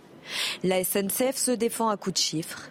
Une augmentation de la prime de travail de 600 euros par an avec une partie intégrée au salaire en 2024. C'est ce qui a été proposé le 8 décembre à l'issue d'une réunion avec collectifs et syndicats. Une indemnité supplémentaire de 600 euros bruts par an a également été promise, insuffisant pour certains syndicats. La SNCF rappelle aussi qu'elle a augmenté les salaires de tous ses employés de 12% en deux ans, une augmentation alignée sur l'inflation selon la compagnie. D'après le syndicat ferroviaire UNSA, le salaire fixe d'un contrôleur avec 22 ans d'ancienneté s'élève à 1864 euros par mois, auquel s'ajoute une prime de 425 euros, soit un revenu mensuel brut de près de 2300 euros. Ce week-end, le trafic sera perturbé sur l'ensemble du territoire. Un train sur trois devrait être annulé vendredi et deux trains sur cinq samedi et dimanche. Bon, ça c'est les prévisions. Sur le profil, quand même, ça restera. Oui, oui c'est très opaque. peu importe le profil, j'ai quand même du mal à croire que quelqu'un qui s'appelle Olivier et qui euh, et une poignée de types arrive à bloquer euh, deux trains sur trois ou euh, euh, pratiquement 73%, on l'a vu sur, sur certaines lignes, euh, un collectif anonyme comme ça de, de jusqu'au boutiste qui arrive à tout bloquer. C'est quand même très étonnant. Il y a une question de communication. Moi, moi, je serais patron de la SNCF, mais j'irai sur place. D'abord, je me... à l'époque, euh, il faisait ça. C'est l'ancien patron euh, qui mettait d'ailleurs son Guillaume Pépi. voilà. Mmh. Et il Alors, je ne sais pas si ça change quelque chose. Non, mais, mais montrer que vous avez les mains dans le Monsieur Farandou, pour Farandou, il vient du sérail de la SNCF. Il, connaît très bien. il a fait toute sa carrière pendant des années. Oui. Ah c'est ça ce qui m'interpelle. Il, sait très bien ce qui se passe à l'intérieur de sa maison. Il a l'air surpris qu'il peut y avoir une sorte d'archipélisation de, mmh. des revendications. Vous nous dites qu'on ne sait pas tout alors. On ne sait pas. Peut-être.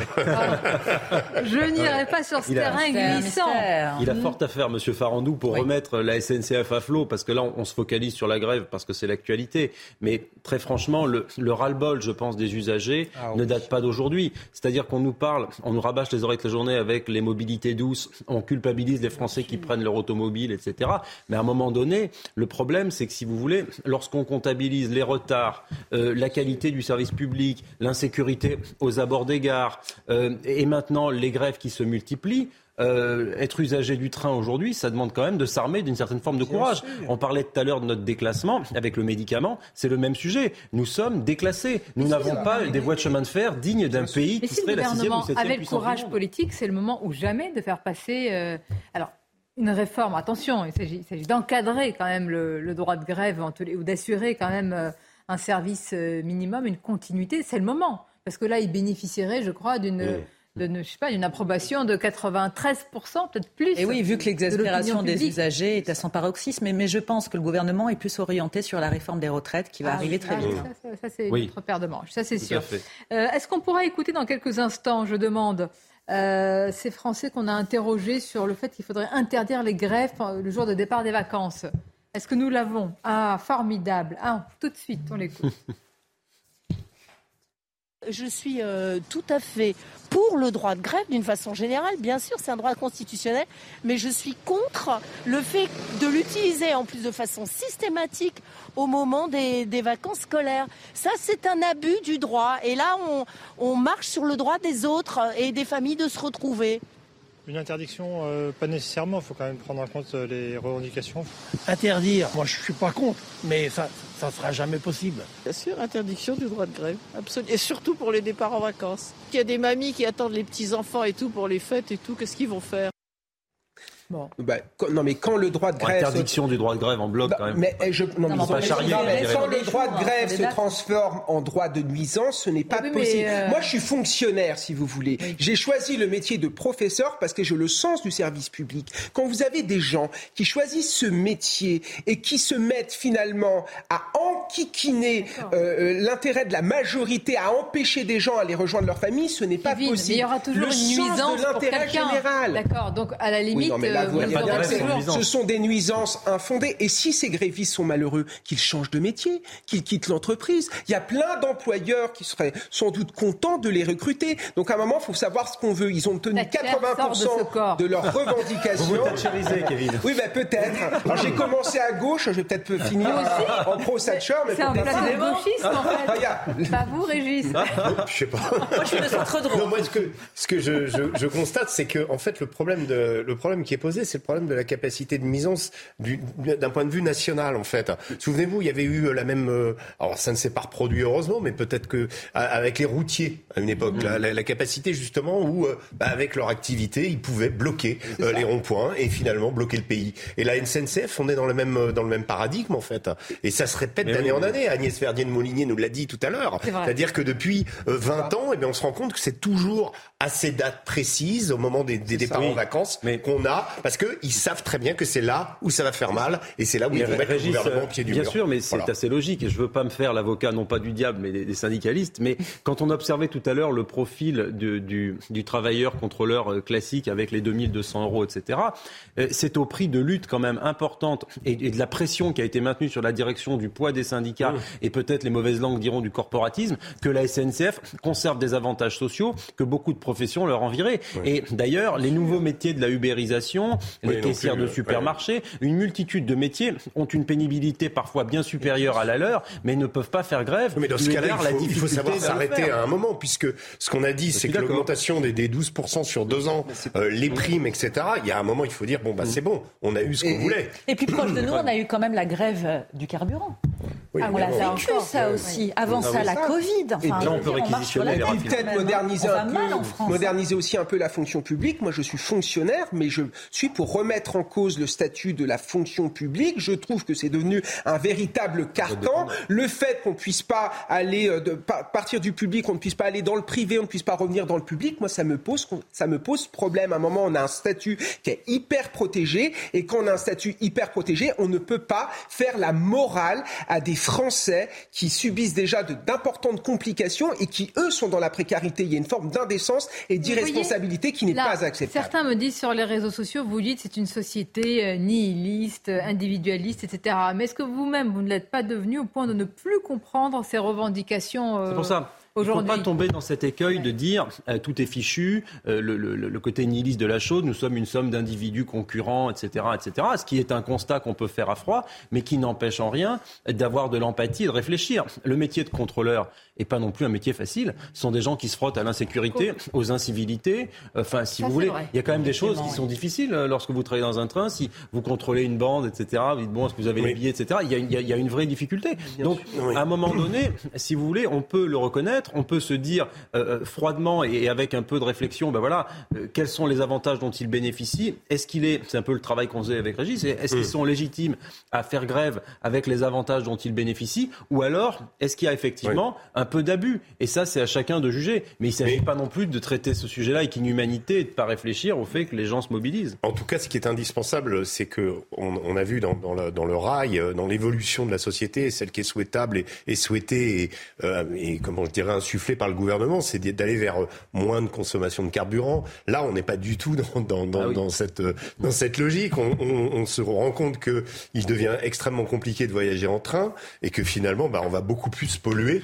Euh, pour, pendant ce week-end qu'on aurait dû le faire s'il y avait eu le rail. Donc si on veut euh, que le, le, train devienne une culture en France et qu'on abandonne la voiture, eh bien il va falloir qu'à un moment ou à un autre on s'accorde et que euh. ces, ces grèves-là viennent parasiter complètement cette, cette, idée de, de développer le transport en commun. Et il y a la question de l'image de la France aussi, parce que quand vous avez des touristes qui prennent les transports en France, qui prennent le RER, e qui prennent le train, mais imaginez l'image que l'on renvoie de notre pays. et c'est pour ça que tous ces syndicats et ces mmh. grévistes entachent aussi notre image et notre réputation à l'international. Et c'est ça qui est aussi. pas les seuls. Les gestionnaires de la SNCF oui, responsabilité aussi. Non, mais par contre, je suis pas d'accord avec vous. Juste rapidement, pardon, sur la question de l'individualisme. Chacun prêche pour sa paroisse. Chacun regarde midi à sa porte. Ça ne veut pas dire avoir un manque d'empathie ou d'altruisme une fois de plus. Mais quand vous entravez des gens à retrouver leurs proches, désolé, mais c'est tout à fait logique qu'ils soient contre cette grève. Il y a de l'individualisme chez certains grévistes qui n'observent pas ces lois non écrites qui consisteraient à dire bon, le 24 et le 25, les gens se retrouvent en famille, donc on reporte notre grève. Non, mais vous inquiétez pas, eux, ils seront en famille, hein, ils n'ont ah pas bah, de problème. Oui, mais c'est vrai que ça, ça me pose problème.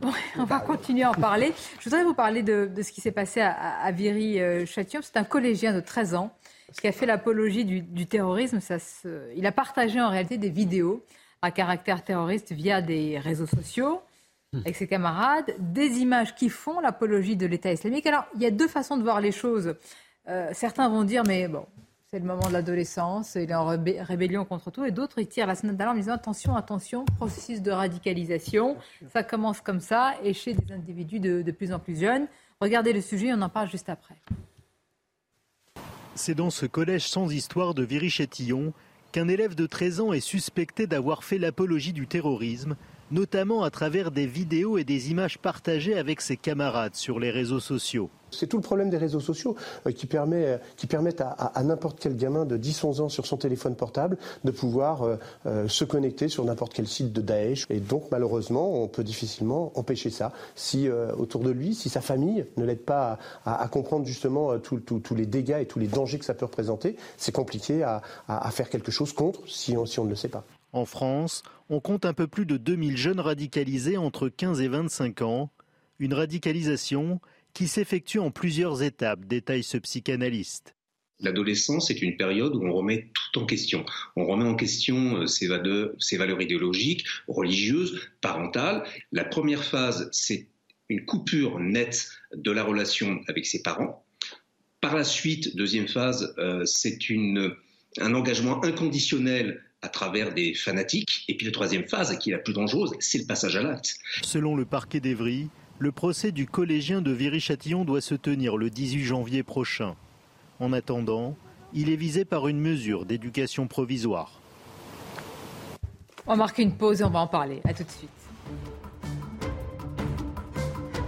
La suite de votre débat Midi News, mais tout d'abord, les titres, c'est News Info avec Barbara Durand. Hommage et marche blanche à Vaux-en-Velin, une semaine après euh, l'incendie meurtrier qui a coûté la vie à 10 personnes. Quelques 200 personnes de cette commune proche de Lyon se sont réunies ce matin. Proches et voisins des familles endeuillées ont défilé avec des ballons blancs avant de déposer des fleurs devant les lieux du drame et d'observer une minute de silence. Après les piratages informatiques des hôpitaux de Corbeil-Essonne et Versailles, le gouvernement lance un programme de préparation aux cyberattaques. Objectif que 100% des établissements de santé les plus prioritaires aient réalisé de nouveaux exercices d'ici mai 2023. En 2021, un millier d'attaques au rançongiciel ont été constatées en France. Enfin, le tueur en série français Charles Sobrage, incarcéré au Népal, va être libéré. Emprisonné depuis 2003 pour le meurtre de deux touristes nord-américains, la Cour suprême a estimé qu'il devait sortir de prison pour des raisons de santé. Charles Sobrage est âgé de 78 ans. Il a commis plusieurs meurtres à travers l'Asie dans les années 70 et inspiré la très récente série Netflix Le Serpent. Merci, merci Barbara. On revient à ce, sujet autour de, ce, de, cet adolescent qui, fait l'apologie, qui a fait l'apologie du, terrorisme, des images euh, qu'il a fait circuler, partager sur les réseaux sociaux, qui font l'apologie de l'État islamique. Alors, je voudrais qu'on écoute un, psychanalyste, mais en vous disant ça, je me demande si c'est le mieux placé. Parce que c'est une vraie question? Est-ce que c'est un psychanalyste d'étudier ça? Ou est-ce que c'est plutôt des experts de la radicalisation? Mais ils en font aussi partie quand même. On va quand même l'écouter. Pascal Neveu, justement, sur l'origine euh, du problème, de la radicalisation. Dans certaines euh, familles, le, père est totalement absent, donc ils vont chercher un repère euh, ailleurs, et, ce qui fait qu'il faut absolument, mais à la fois les, contrôler, les envelopper, et faire en sorte qu'ils aient une pensée qui soit rationnelle, parce que la pensée de ce garçon de 13 ans je pense qu'il euh, il est devenu totalement irrationnel. Euh, je ne sais pas du tout euh, quelle est sa structure psychopathologique. Est-ce qu'il y en a une également? En tout cas, il y a une faille psychologique le concernant et qu'il va falloir absolument mais, nettoyer et guérir. Alors, c'est du domaine de la psychologie. Bah, la, la, question, la vraie question, c'est 13 ans, on est face à l'adolescence, on sait que c'est toujours une période compliquée, on sait que c'est toujours en effet, il y a cette perte de repères. Je pense que ce que dit ce psychiatre est tout à fait exact sur la, l'absence des pères. Euh, on l'a vu aussi dans, la, dans les phénomènes de délinquance. Euh, là, euh, le problème, c'est, c'est que aujourd'hui, l'État islamique devient un petit peu le, l'exutoire de, de cette violence et de cette haine. Je suis pas sûr que ce soit dans le fond véritablement une adhésion, une adhésion à cette idéologie, mais cette idéologie, elle est là comme idéologie contre. Donc on va, on va l'épouser on va, on va l'embrasser hmm. parce que elle va nous permettre de, d'exprimer cette haine. Et, donc, euh, et ça, Daesh euh, a joué euh, complètement là-dessus. Hein. Les théoriciens de Daesh avaient disaient le, le, l'appel est là, à vous de prendre, voilà, à vous d'assassiner les koufars, etc. Et c'est devenu le, le, comment le cauchemar de notre époque en fait. D'autant qu'il est toujours disponible d'une manière ou d'une autre, même si la plupart des sites ont été euh, fermés. Que... Mais il y a toujours, en, tout cas, une manière d'y accéder. Il y a toujours une manière de trouver euh, ce, ce, cette matière en ligne. Après, je ne connais pas l'environnement dans lequel euh, évoluait cet adolescent. Peut-être ce qui manque. peut intéressant de savoir d'où il vient, si c'est un milieu islamique, enfin, ou si c'est un milieu, s'il a été élevé dans une culture musulmane ou pas.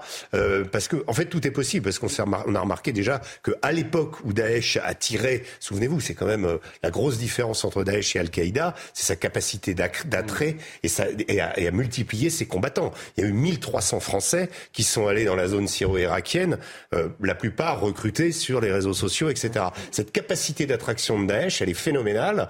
Euh, elle n'a visiblement pas diminué, même si le groupe a, est amoindri. mais il faut se souvenir qu'à cette époque-là, parmi ces 1300, il n'y avait pas que des gens qui venaient de milieux musulmans de banlieue. Il y avait aussi des gens qui ou n'avaient aucune, aucun passé religieux ou de, familles catholiques qui avaient réussi à se faire endoctriner par cette, cette idéologie extrêmement puissante et qui frappe en effet euh, à l'adolescence, là où les, jeunes sont relativement fragilisés. Et être musulman ne veut pas dire évidemment être radicalisé. Hein. Donc c'est très compliqué de s'avancer sur ce cas parce qu'effectivement la période de l'adolescence est une période très spécifique en termes de construction. Ce jeune peut-être a été récupéré, peut-être a-t-il été embrigadé. Mhm. On ne sait pas si au niveau familial il est livré à lui-même. Vous avez raison, on va rester prudent, on va attendre bien sûr, aussi de voir. Bien hein. sûr, et c'est vrai que si ça a été le cas, Sonia, euh, ces individus qui sont quand même très sectaires dans la manière de faire, d'endoctriner, d'embrigader, lui ont sans doute promis monts et merveilles, une vie meilleure que peut-être n'a-t-il ah. pas à cette période de l'adolescence. Je préfère. Bien sûr, vous ayez un... Non, moi, moi, je voulais dire ce qui m'inquiète beaucoup, c'est que les adolescents aujourd'hui sont des proies pour les islamistes et je le vois sur les réseaux sociaux et notamment sur un réseau social qui s'appelle TikTok. Je me suis inscrit récemment sur ce réseau social. Les adolescents, ils sont tous. On voit des femmes voilées intégralement en train de faire la promotion du voile intégral. On voit certains imams en train de tenir des propos qui ne sont pas acceptables. Et moi, ce qui m'inquiète en tant qu'enseignant, c'est le phénomène d'entrisme. C'est-à-dire qu'il y a de plus en plus d'islamistes qui essayent de pénétrer au sein des clubs de sport, même au sein euh, des, lieux où il y a de la jeunesse, pour essayer de les convertir et pour essayer de les pervertir. il y a un très bon exemple qui a été, il y a un très bon exemple qui a été raconté par Bernard Ravet, un ancien principal de mmh. collège, où il disait qu'un matin, lorsqu'il était euh, dans son établissement, c'était à Marseille, il y a un, gamin qui lui avait raconté que c'était normal que l'on coupe la main des voleurs, ou c'était normal qu'on lapide les femmes. Et le Bernard Ravet lui dit mais mais pourquoi tu me dis ça? Tu as entendu ça où? Il me dit c'est le livre du surveillant, c'est le petit livre du surveillant. C'est-à-dire qu'il y avait un surveillant qui était irréprochable, qui faisait un travail exceptionnel, qui s'appelait Abdel, mais qui était là aussi pour convertir les jeunes à l'islamisme. Et c'est ça qui est dangereux, parce qu'ils le font de manière totalement cachée, de manière eh totalement détournée, et quand on s'en aperçoit, il est trop tard. Alors, sur ce cas-là, je préfère qu'on attende un petit peu de voir euh, ce qu'il en est. Je vous ai dit tout à l'heure qu'on allait prendre la direction de Besançon. Pourquoi? Et là, on va faire aussi attention parce qu'à Besançon, on a demandé aux agents de la police municipale de lever le pied, en fait, de ne plus intervenir sur les principaux points de deal. Bon, certains ont dit soumission, démission, ah, même compromission. Cette demande, elle émane de la maire écologiste de Besançon. Je vais quand même expliquer, parce qu'il faut être quand même euh, objectif qu'elle, elle estime c'est le travail de la police nationale. En gros, elle file la patate chaude au ministre de l'Intérieur et dit voilà, c'est régalien, c'est d'abord. C'est comme la colline du crack à Paris. C'est ça ce qui est terrible pour les habitants. Voilà. Regardez ce sujet de Mathieu Rion, on en parle juste après. Ne pas intervenir près des points de deal, c'est l'ordre qu'a reçu la police municipale de Besançon à Planoise, un quartier en proie à une série de violences entre bandes rivales. Selon la mairie écologiste, seule la police nationale y est suffisamment préparée. Une décision inacceptable, selon ce conseiller municipal de l'opposition. Est-ce que cette municipalité mesure la portée de sa décision auprès euh, des habitants du quartier de Planoise qui sont pris en otage par les trafics de drogue? Enfin, C'est juste hallucinant. C'est un symbole de renoncement. Les habitants sont otages non seulement euh, des trafiquants de drogue, mais ils sont aussi otages d'une idéologie politique euh, qui considère que la sécurité n'est finalement pas une priorité. Un policier municipal du quartier, délégué syndical de Force ouvrière, a accepté de témoigner anonymement pour CNews. Selon lui, le vrai problème est le manque d'équipement des agents municipaux. Nous, ce qu'on demande, c'est l'arme à feu. Ça fait longtemps qu'on la demande, mais au même titre qu'un gilet pare-balles. Donc on vous octroie un gilet pare-balles, c'est très bien, c'est super. Franchement, on a du super matériel. Donc en fait, on est conscient qu'il y a des coups de feu, qu'on peut se faire tirer dessus, mais à contrario, on ne pourra pas se défendre. À Planoise, trois jeunes sont morts sous les balles en deux ans. De quoi c'est le révélateur selon vous bah, si vous voulez, il y a quand même un débat qui est fondamental et qui mérite d'être posé sur euh, quelle est la vocation de la police municipale et est-ce qu'elle a vocation à intervenir sur ce type de fait. Euh, le, témoignage du policier est quand même très intéressant parce qu'effectivement, la, logique, la doctrine des écologistes en matière de sécurité, si tant est qu'ils aient une doctrine, euh, c'est de dire désarmons la police municipale et la police municipale fait un petit peu de gardiennage, lutte contre les incivilités, on va dire les, les crottes de chiens, les ramassages des poubelles, choses comme ça. et donc la police nationale a tout pouvoir. Le problème, c'est que Aujourd'hui, et c'est là que ça révèle quelque chose dans notre société, les points de deal sont tenus par des violents. Et donc, ah il y a des quartiers qui sont, et il y avait eu ces images terribles dans les quartiers nord de Marseille, on voyait des barrières qui se levaient avec des, des, checkpoints, des, des, gens dangereux, très armés, comme on le voit bien dans le film Back Nord, par exemple, ou dans toutes sortes de documentaires et de témoignages de journalistes qui sont très bien documentés. Ce sont des enclaves violentes où règne un autre droit et où, euh, si vous voulez, le, comment dirais-je, les, les, les puissants de ces endroits-là, la hiérarchie, la verticalité, elle est tenue par des hommes qui tiennent la drogue, les armes, la puissance, le monopole de la violence légitime.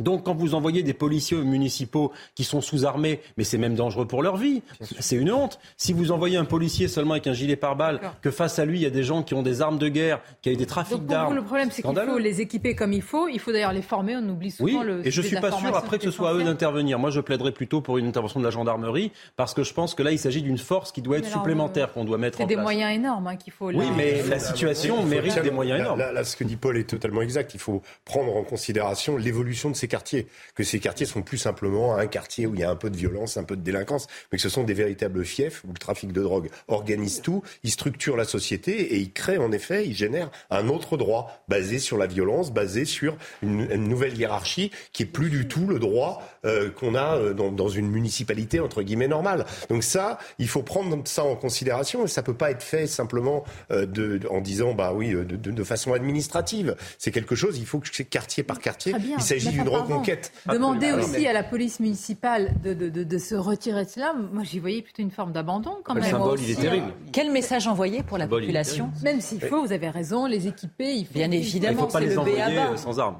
Mais les riverains et les résidents, pardon Régis, mais sont totalement abandonnés. Oui, évidemment. C'est bien une municipalité avec une idéologie écolo, hmm. antisécuritaire, parce que les moyens, s'ils voulaient les avoir pour mieux armer, pas plus armer ou équiper la police, il pourrait le faire. C'est un choix de la, municipalité de ne pas le faire. Mais vous vous rendez compte, ces habitants Oui, bien sûr. Dont le pouvoir absolu est entre les mains de ces mafias, de ces dealers. ce que je me dis, c'est qu'au niveau de ces mafias et de ces dealers, euh, qu'est-ce qui va les, les empêcher euh, euh, le coup suivant d'organiser le point de deal dans le centre-ville. En fait, finalement, parce que comme il fonctionne avec une idée de territorialité, pour ça que j'ai parlé de reconquête, c'est-à-dire de dire voilà, y a, y a, y a, vous agissez comme ça dans tel endroit, mais là vous n'avez plus le droit de le faire. C'est-à-dire que ça c'est l'autorité, c'est l'ordre. Or le problème c'est que cet ordre n'est plus appliqué. Mais si on, on, donne le signal, et c'est souvent euh, le problème de, de, ce genre de décision, si la municipalité elle-même décide justement de retirer les forces de l'ordre, bah, ça veut dire que euh, pour les pour les dealers, c'est bah on va aller, euh, oui, on va aller sur la place centrale. C'est open bar. Et, euh, et continuons, pourquoi pas N'oublions pas que derrière l'idéologie des écolos urbains qui possèdent, qui, ont été élus édiles de ce type de ville, c'est quand même la légalisation euh, du cannabis. Et ce sont des gens qui considèrent que le trafic de drogue, bon, ma foi, c'est un problème parce que nous en avons fait un problème, parce que nous l'empêchons. Il faut quand même bien aussi se situer. C'est-à-dire que la seule réponse d'une certaine gauche, et c'est navrant, en matière d'insécurité, c'est un, l'excuse sociale. C'est de dire effectivement, euh, ils font des bêtises, ces jeunes, parce qu'on n'a pas été très gentil avec eux et mmh. que financièrement, ils n'ont pas été aidés par la vie, les pauvres. Et la deuxième argument, c'est dire faut tout légaliser le, la drogue et parfois retirer le problème. Et parfois, il y a une paresse intellectuelle terrible là-dedans. Retirer les caméras mais à un moment, le déni, c'est plus. Enfin, je veux dire, le déni, à un moment, je crois que même eux, ils se, ils, se prennent le mur de la réalité. Non, mais, déconnectés. Va en plein avec ce qui s'est passé. Le terrible incendie. Euh, la mère, qui est socialiste, hum. elle a demandé, Madame là, Madame Geoffroy, Alain Geoffroy, que des policiers soient mis de manière permanente. C'est pas la même ligne politique, si je puis me permettre. C'est vrai qu'elle est plus sur l'autre gauche. sur la ligne euh, Stéphane Le Foll. Vous avez raison. mais ils font partie quand même d'un courant qui, pendant des années, quand vous leur posiez la question d'une police municipale armée, c'était comme si vous c'était euh, la pire des questions, euh, réactionnaire, extrême droite, etc. Non, mais aujourd'hui, il y a une vraie fracture dans la gauche. Hein. Il y a une gauche euh, qui Il y a une vraie fracture en France tout court. Hein, oui, non, mais on parle de ce courant qui, pendant des années, a cru justement que l'homme était bon et qu'il fallait le laisser se développer et que naturellement, sans barrière, c'était mieux. Là, là aujourd'hui, je pense qu'ils ont repris contact avec le réel et que s'ils veulent justement perdurer en tant qu'élus, ils ont intérêt justement à prendre les taureaux par les cornes. Mais on a à côté de ça des, des véritables laboratoires d'expérimentation en France, que sont Bordeaux, que sont Lyon, euh, ou, euh, des, ou, ou, Grenoble, qui a, qui, qui a, été pionnier, je dirais, en la matière, ou finalement Nantes. et Nantes. Johanna Roland, elle vous dit, elle vous dit la situation est grave. Mais oui, mais ah bah oui, Madame, Madame le maire. pendant des années Il y a 20 ans, Nantes, c'était la ville bourgeoise de l'Ouest où il n'y avait pas de problème. C'est intéressant d'ailleurs de retrouver les reportages sur Nantes à l'époque. Oui. Ah bah oui. la mère manque d'autorité à Vaux-en-Velin. Elle ne peut pas faire autrement, mais ça revient à quoi une Vous avez vu les habitants qui lui ont fait un moment, qui lui ont reproché hein, C'est logique, c'est tout à fait normal. Ils vivent dans ces conditions. Elle non, nous non. Donc voilà, ça fait que... Mais attendez, c'est surtout l'impuissance du préfet bah, de l'État. Oui. Mais on je pense dans ces problèmes, il y a quand même une évolution, je trouve. On n'est plus dans parce qu'on parle. Oui, on n'est plus parce qu'on on, met le doigt sur le problème, on est d'extrême droite. C'est quand même en oh. train d'évoluer. Ça dépend des cercles. Oui, oui peut-être dans certains cercles parisiens déconnectés de gens qui habitent dans les beaux quartiers. Oui, mais en tout cas dans les réalités en province comme ça, à Vaux-en-Velin, on sent bien qu'il y a quand même un désir collectif d'arriver à solutionner le problème, mm. parce qu'il s'agit de la vie des gens, mm. il s'agit de la vie des usagers, du fait de pouvoir, voilà, et, que euh, sinon on va se retrouver dans un climat de guerre civile absolue. Et que les Vaux-en-Velin, on en a plein en France, et on en a ah aussi plein en région. incroyable quand on regarde dans certains quartiers, c'est que finalement les habitants sont obligés de vivre avec ces mm, dealers. Moi, j'ai une amie notamment qui vit dans un quartier de Saint-Ouen. Elle me disait les euh, ceux qui dealent en bas de l'immeuble portent mes courses et en échange, évidemment, quand il y a la police, je ne dirai absolument rien. Moi, je suis allé la voir une fois dans son quartier, on m'a demandé qui j'étais où j'allais et pourquoi j'étais là. Enfin, c'est quelque chose qui est mmh. incroyable. Et on a laissé. on vous a laissé passer, vous. On m'a laissé passer. Oui, oui, je vous assure. Et, ce qui est dingue, c'est qu'au départ, ça concernait certains quartiers, ça, ça concernait certaines villes. Aujourd'hui, vous avez une diffusion sur l'ensemble du territoire. Mmh. Vous avez des dealers de Seine-Saint-Denis qui se sont implantés, par exemple, dans une ville comme Aurillac, ou des ah dealers euh, de, des Hauts-de-Seine qui se sont implantés dans une ville comme Quimper. Donc, à un moment donné, on a laissé perdurer, perdurer les choses, sauf qu'on a laissé se diffuser diffuser ce phénomène. Et aujourd'hui, c'est l'ensemble du territoire qui est politique. Ça, c'est l'État. Mais euh, Et vous savez ne pouvez pas demander à des élus, à des maires. Le problème, c'est que le maire, alors, il a le pouvoir de police administrative dans le droit public, mais il n'a pas tous les pouvoirs, le maire. Vous ne pouvez pas demander à un élu qui a une ville de 15 000 habitants, qui est une ville moyenne, qui est en proie à l'ensauvagement, de régler le problème. Est-ce qu'il est responsable des frontières? Est-ce qu'il est responsable des vagues migratoires? Est-ce qu'il est responsable de l'ordre? Est-ce qu'il est responsable de, la politique pénale en France? Est-ce qu'il est responsable des prisons? Non, les responsables, c'est messieurs Darmanin, euh, Dupont-Moretti, Emmanuel Macron et, avant lui François Hollande, Nicolas Sarkozy, euh, le regroupement familial. Il faudra réfléchir plus généralement. Euh, le phénomène que vous venez de décrire, Kevin, la cohabitation de la résignation. Mais c'est ça. Il n'y a pas le choix. Mais bien sûr. Alors là, c'est terrible, il n'y a pas le choix. Il y a pas le choix. Bah, pour les habitants, il n'y a pas le choix. Des Oui. On pourrait inverser la vapeur, mais ça demanderait une volonté politique de faire. Ça On parlait tout à l'heure de Mme Thatcher, il faudrait une volonté politique de faire. Et, je prends toujours. Les gens sont bien obligés de voir que la police ne va pas intervenir, donc euh, ils se soumettent à l'ordre euh, qui a été imposé. Je prends toujours cet exemple à Saint-Ouen où vous avez des habitants qui négocient directement avec les dealers pour être tranquilles après 22 heures. Mais on est où ici? Mais c'est incroyable. On est où ici? Sur le plateau de CNews. Hein. On est mieux ici que dans certains ah, quartiers, croyez-moi. Bon, vous m'avez fait tousser. Euh, je voudrais qu'on regarde alors cette image, euh, cette photo, et c'est Somaya Labidi qui nous la propose, qui est à, la direction de cette, cette, émission, qui est en régie. Et voilà, alors vous allez le voir, euh, bon, certains, certaines vont rester seules à Noël. Et Somaya m'a proposé de montrer cette image formidable de deux dames, enfin formidable, formidable, j'allais dire par l'élan qu'elles vont provoquer, de deux dames isolées euh, dans, un, dans un EHPAD qui ont décidé de publier leurs noms, leurs adresses justement pour recevoir des courriers, des lettres, des nouvelles. Alors je vous demande, voilà, vous avez des stylos, je vais vous donner l'adresse. C'est l'EHPAD L'Enchanterie, c'est 4 rue Glotin, 2 rue, pardonnez-moi, Glotin, à Nantes. Euh, voilà, ces deux dames. Et on a trouvé que c'était à, la fois, c'était à la fois, à la fois triste et une belle initiative. On est obligé de dire ça, mais c'est surtout triste de le dire. Oui, c'est vrai. C'est toute la, la, complexité de la période des fêtes de fin d'année et de Noël. C'est qu'en fait, on, on, célèbre cela, on pense toujours aux vies de famille, mais il y a euh, beaucoup de Françaises et de Français qui, malheureusement, n'ont pas cette vie de famille parce qu'ils sont seuls. Et c'est vraiment, euh, je pense que c'est à eux qu'on doit penser. Et c'est une société comme la nôtre ne doit pas verser dans l'individualisme ou le nombrilisme. Et, on doit toujours faire une place. Et ça, c'est vraiment important. Bravo, Paul. C'est vrai qu'on est dans une société hein, où beaucoup de personnes sont isolées, esselées. Il y a des belles initiatives. Mais j'ai l'habitude de dire aussi hein, que la France, ça n'est pas la famille Ricoré, hein. vous avez beaucoup de personnes qui sont deux dans une famille ou trois grand maximum. Et l'important, c'est de partager. Et je tiens vraiment à tirer mon chapeau hein, aux associations aux bénévoles qui font un travail extraordinaire à ces périodes pour toutes ces personnes, plus les personnes âgées et les personnes en situation de handicap. Eh bien, puisque vous avez tout dit, on va finir avec ces belles images. On se retrouve euh, très bientôt pour ma part dans, quelques jours. Merci, c'était un plaisir de vous avoir. Merci beaucoup. Merci. Joyeux Noël à tous. Joyeux Noël. Merci, joyeux Noël et à très bientôt.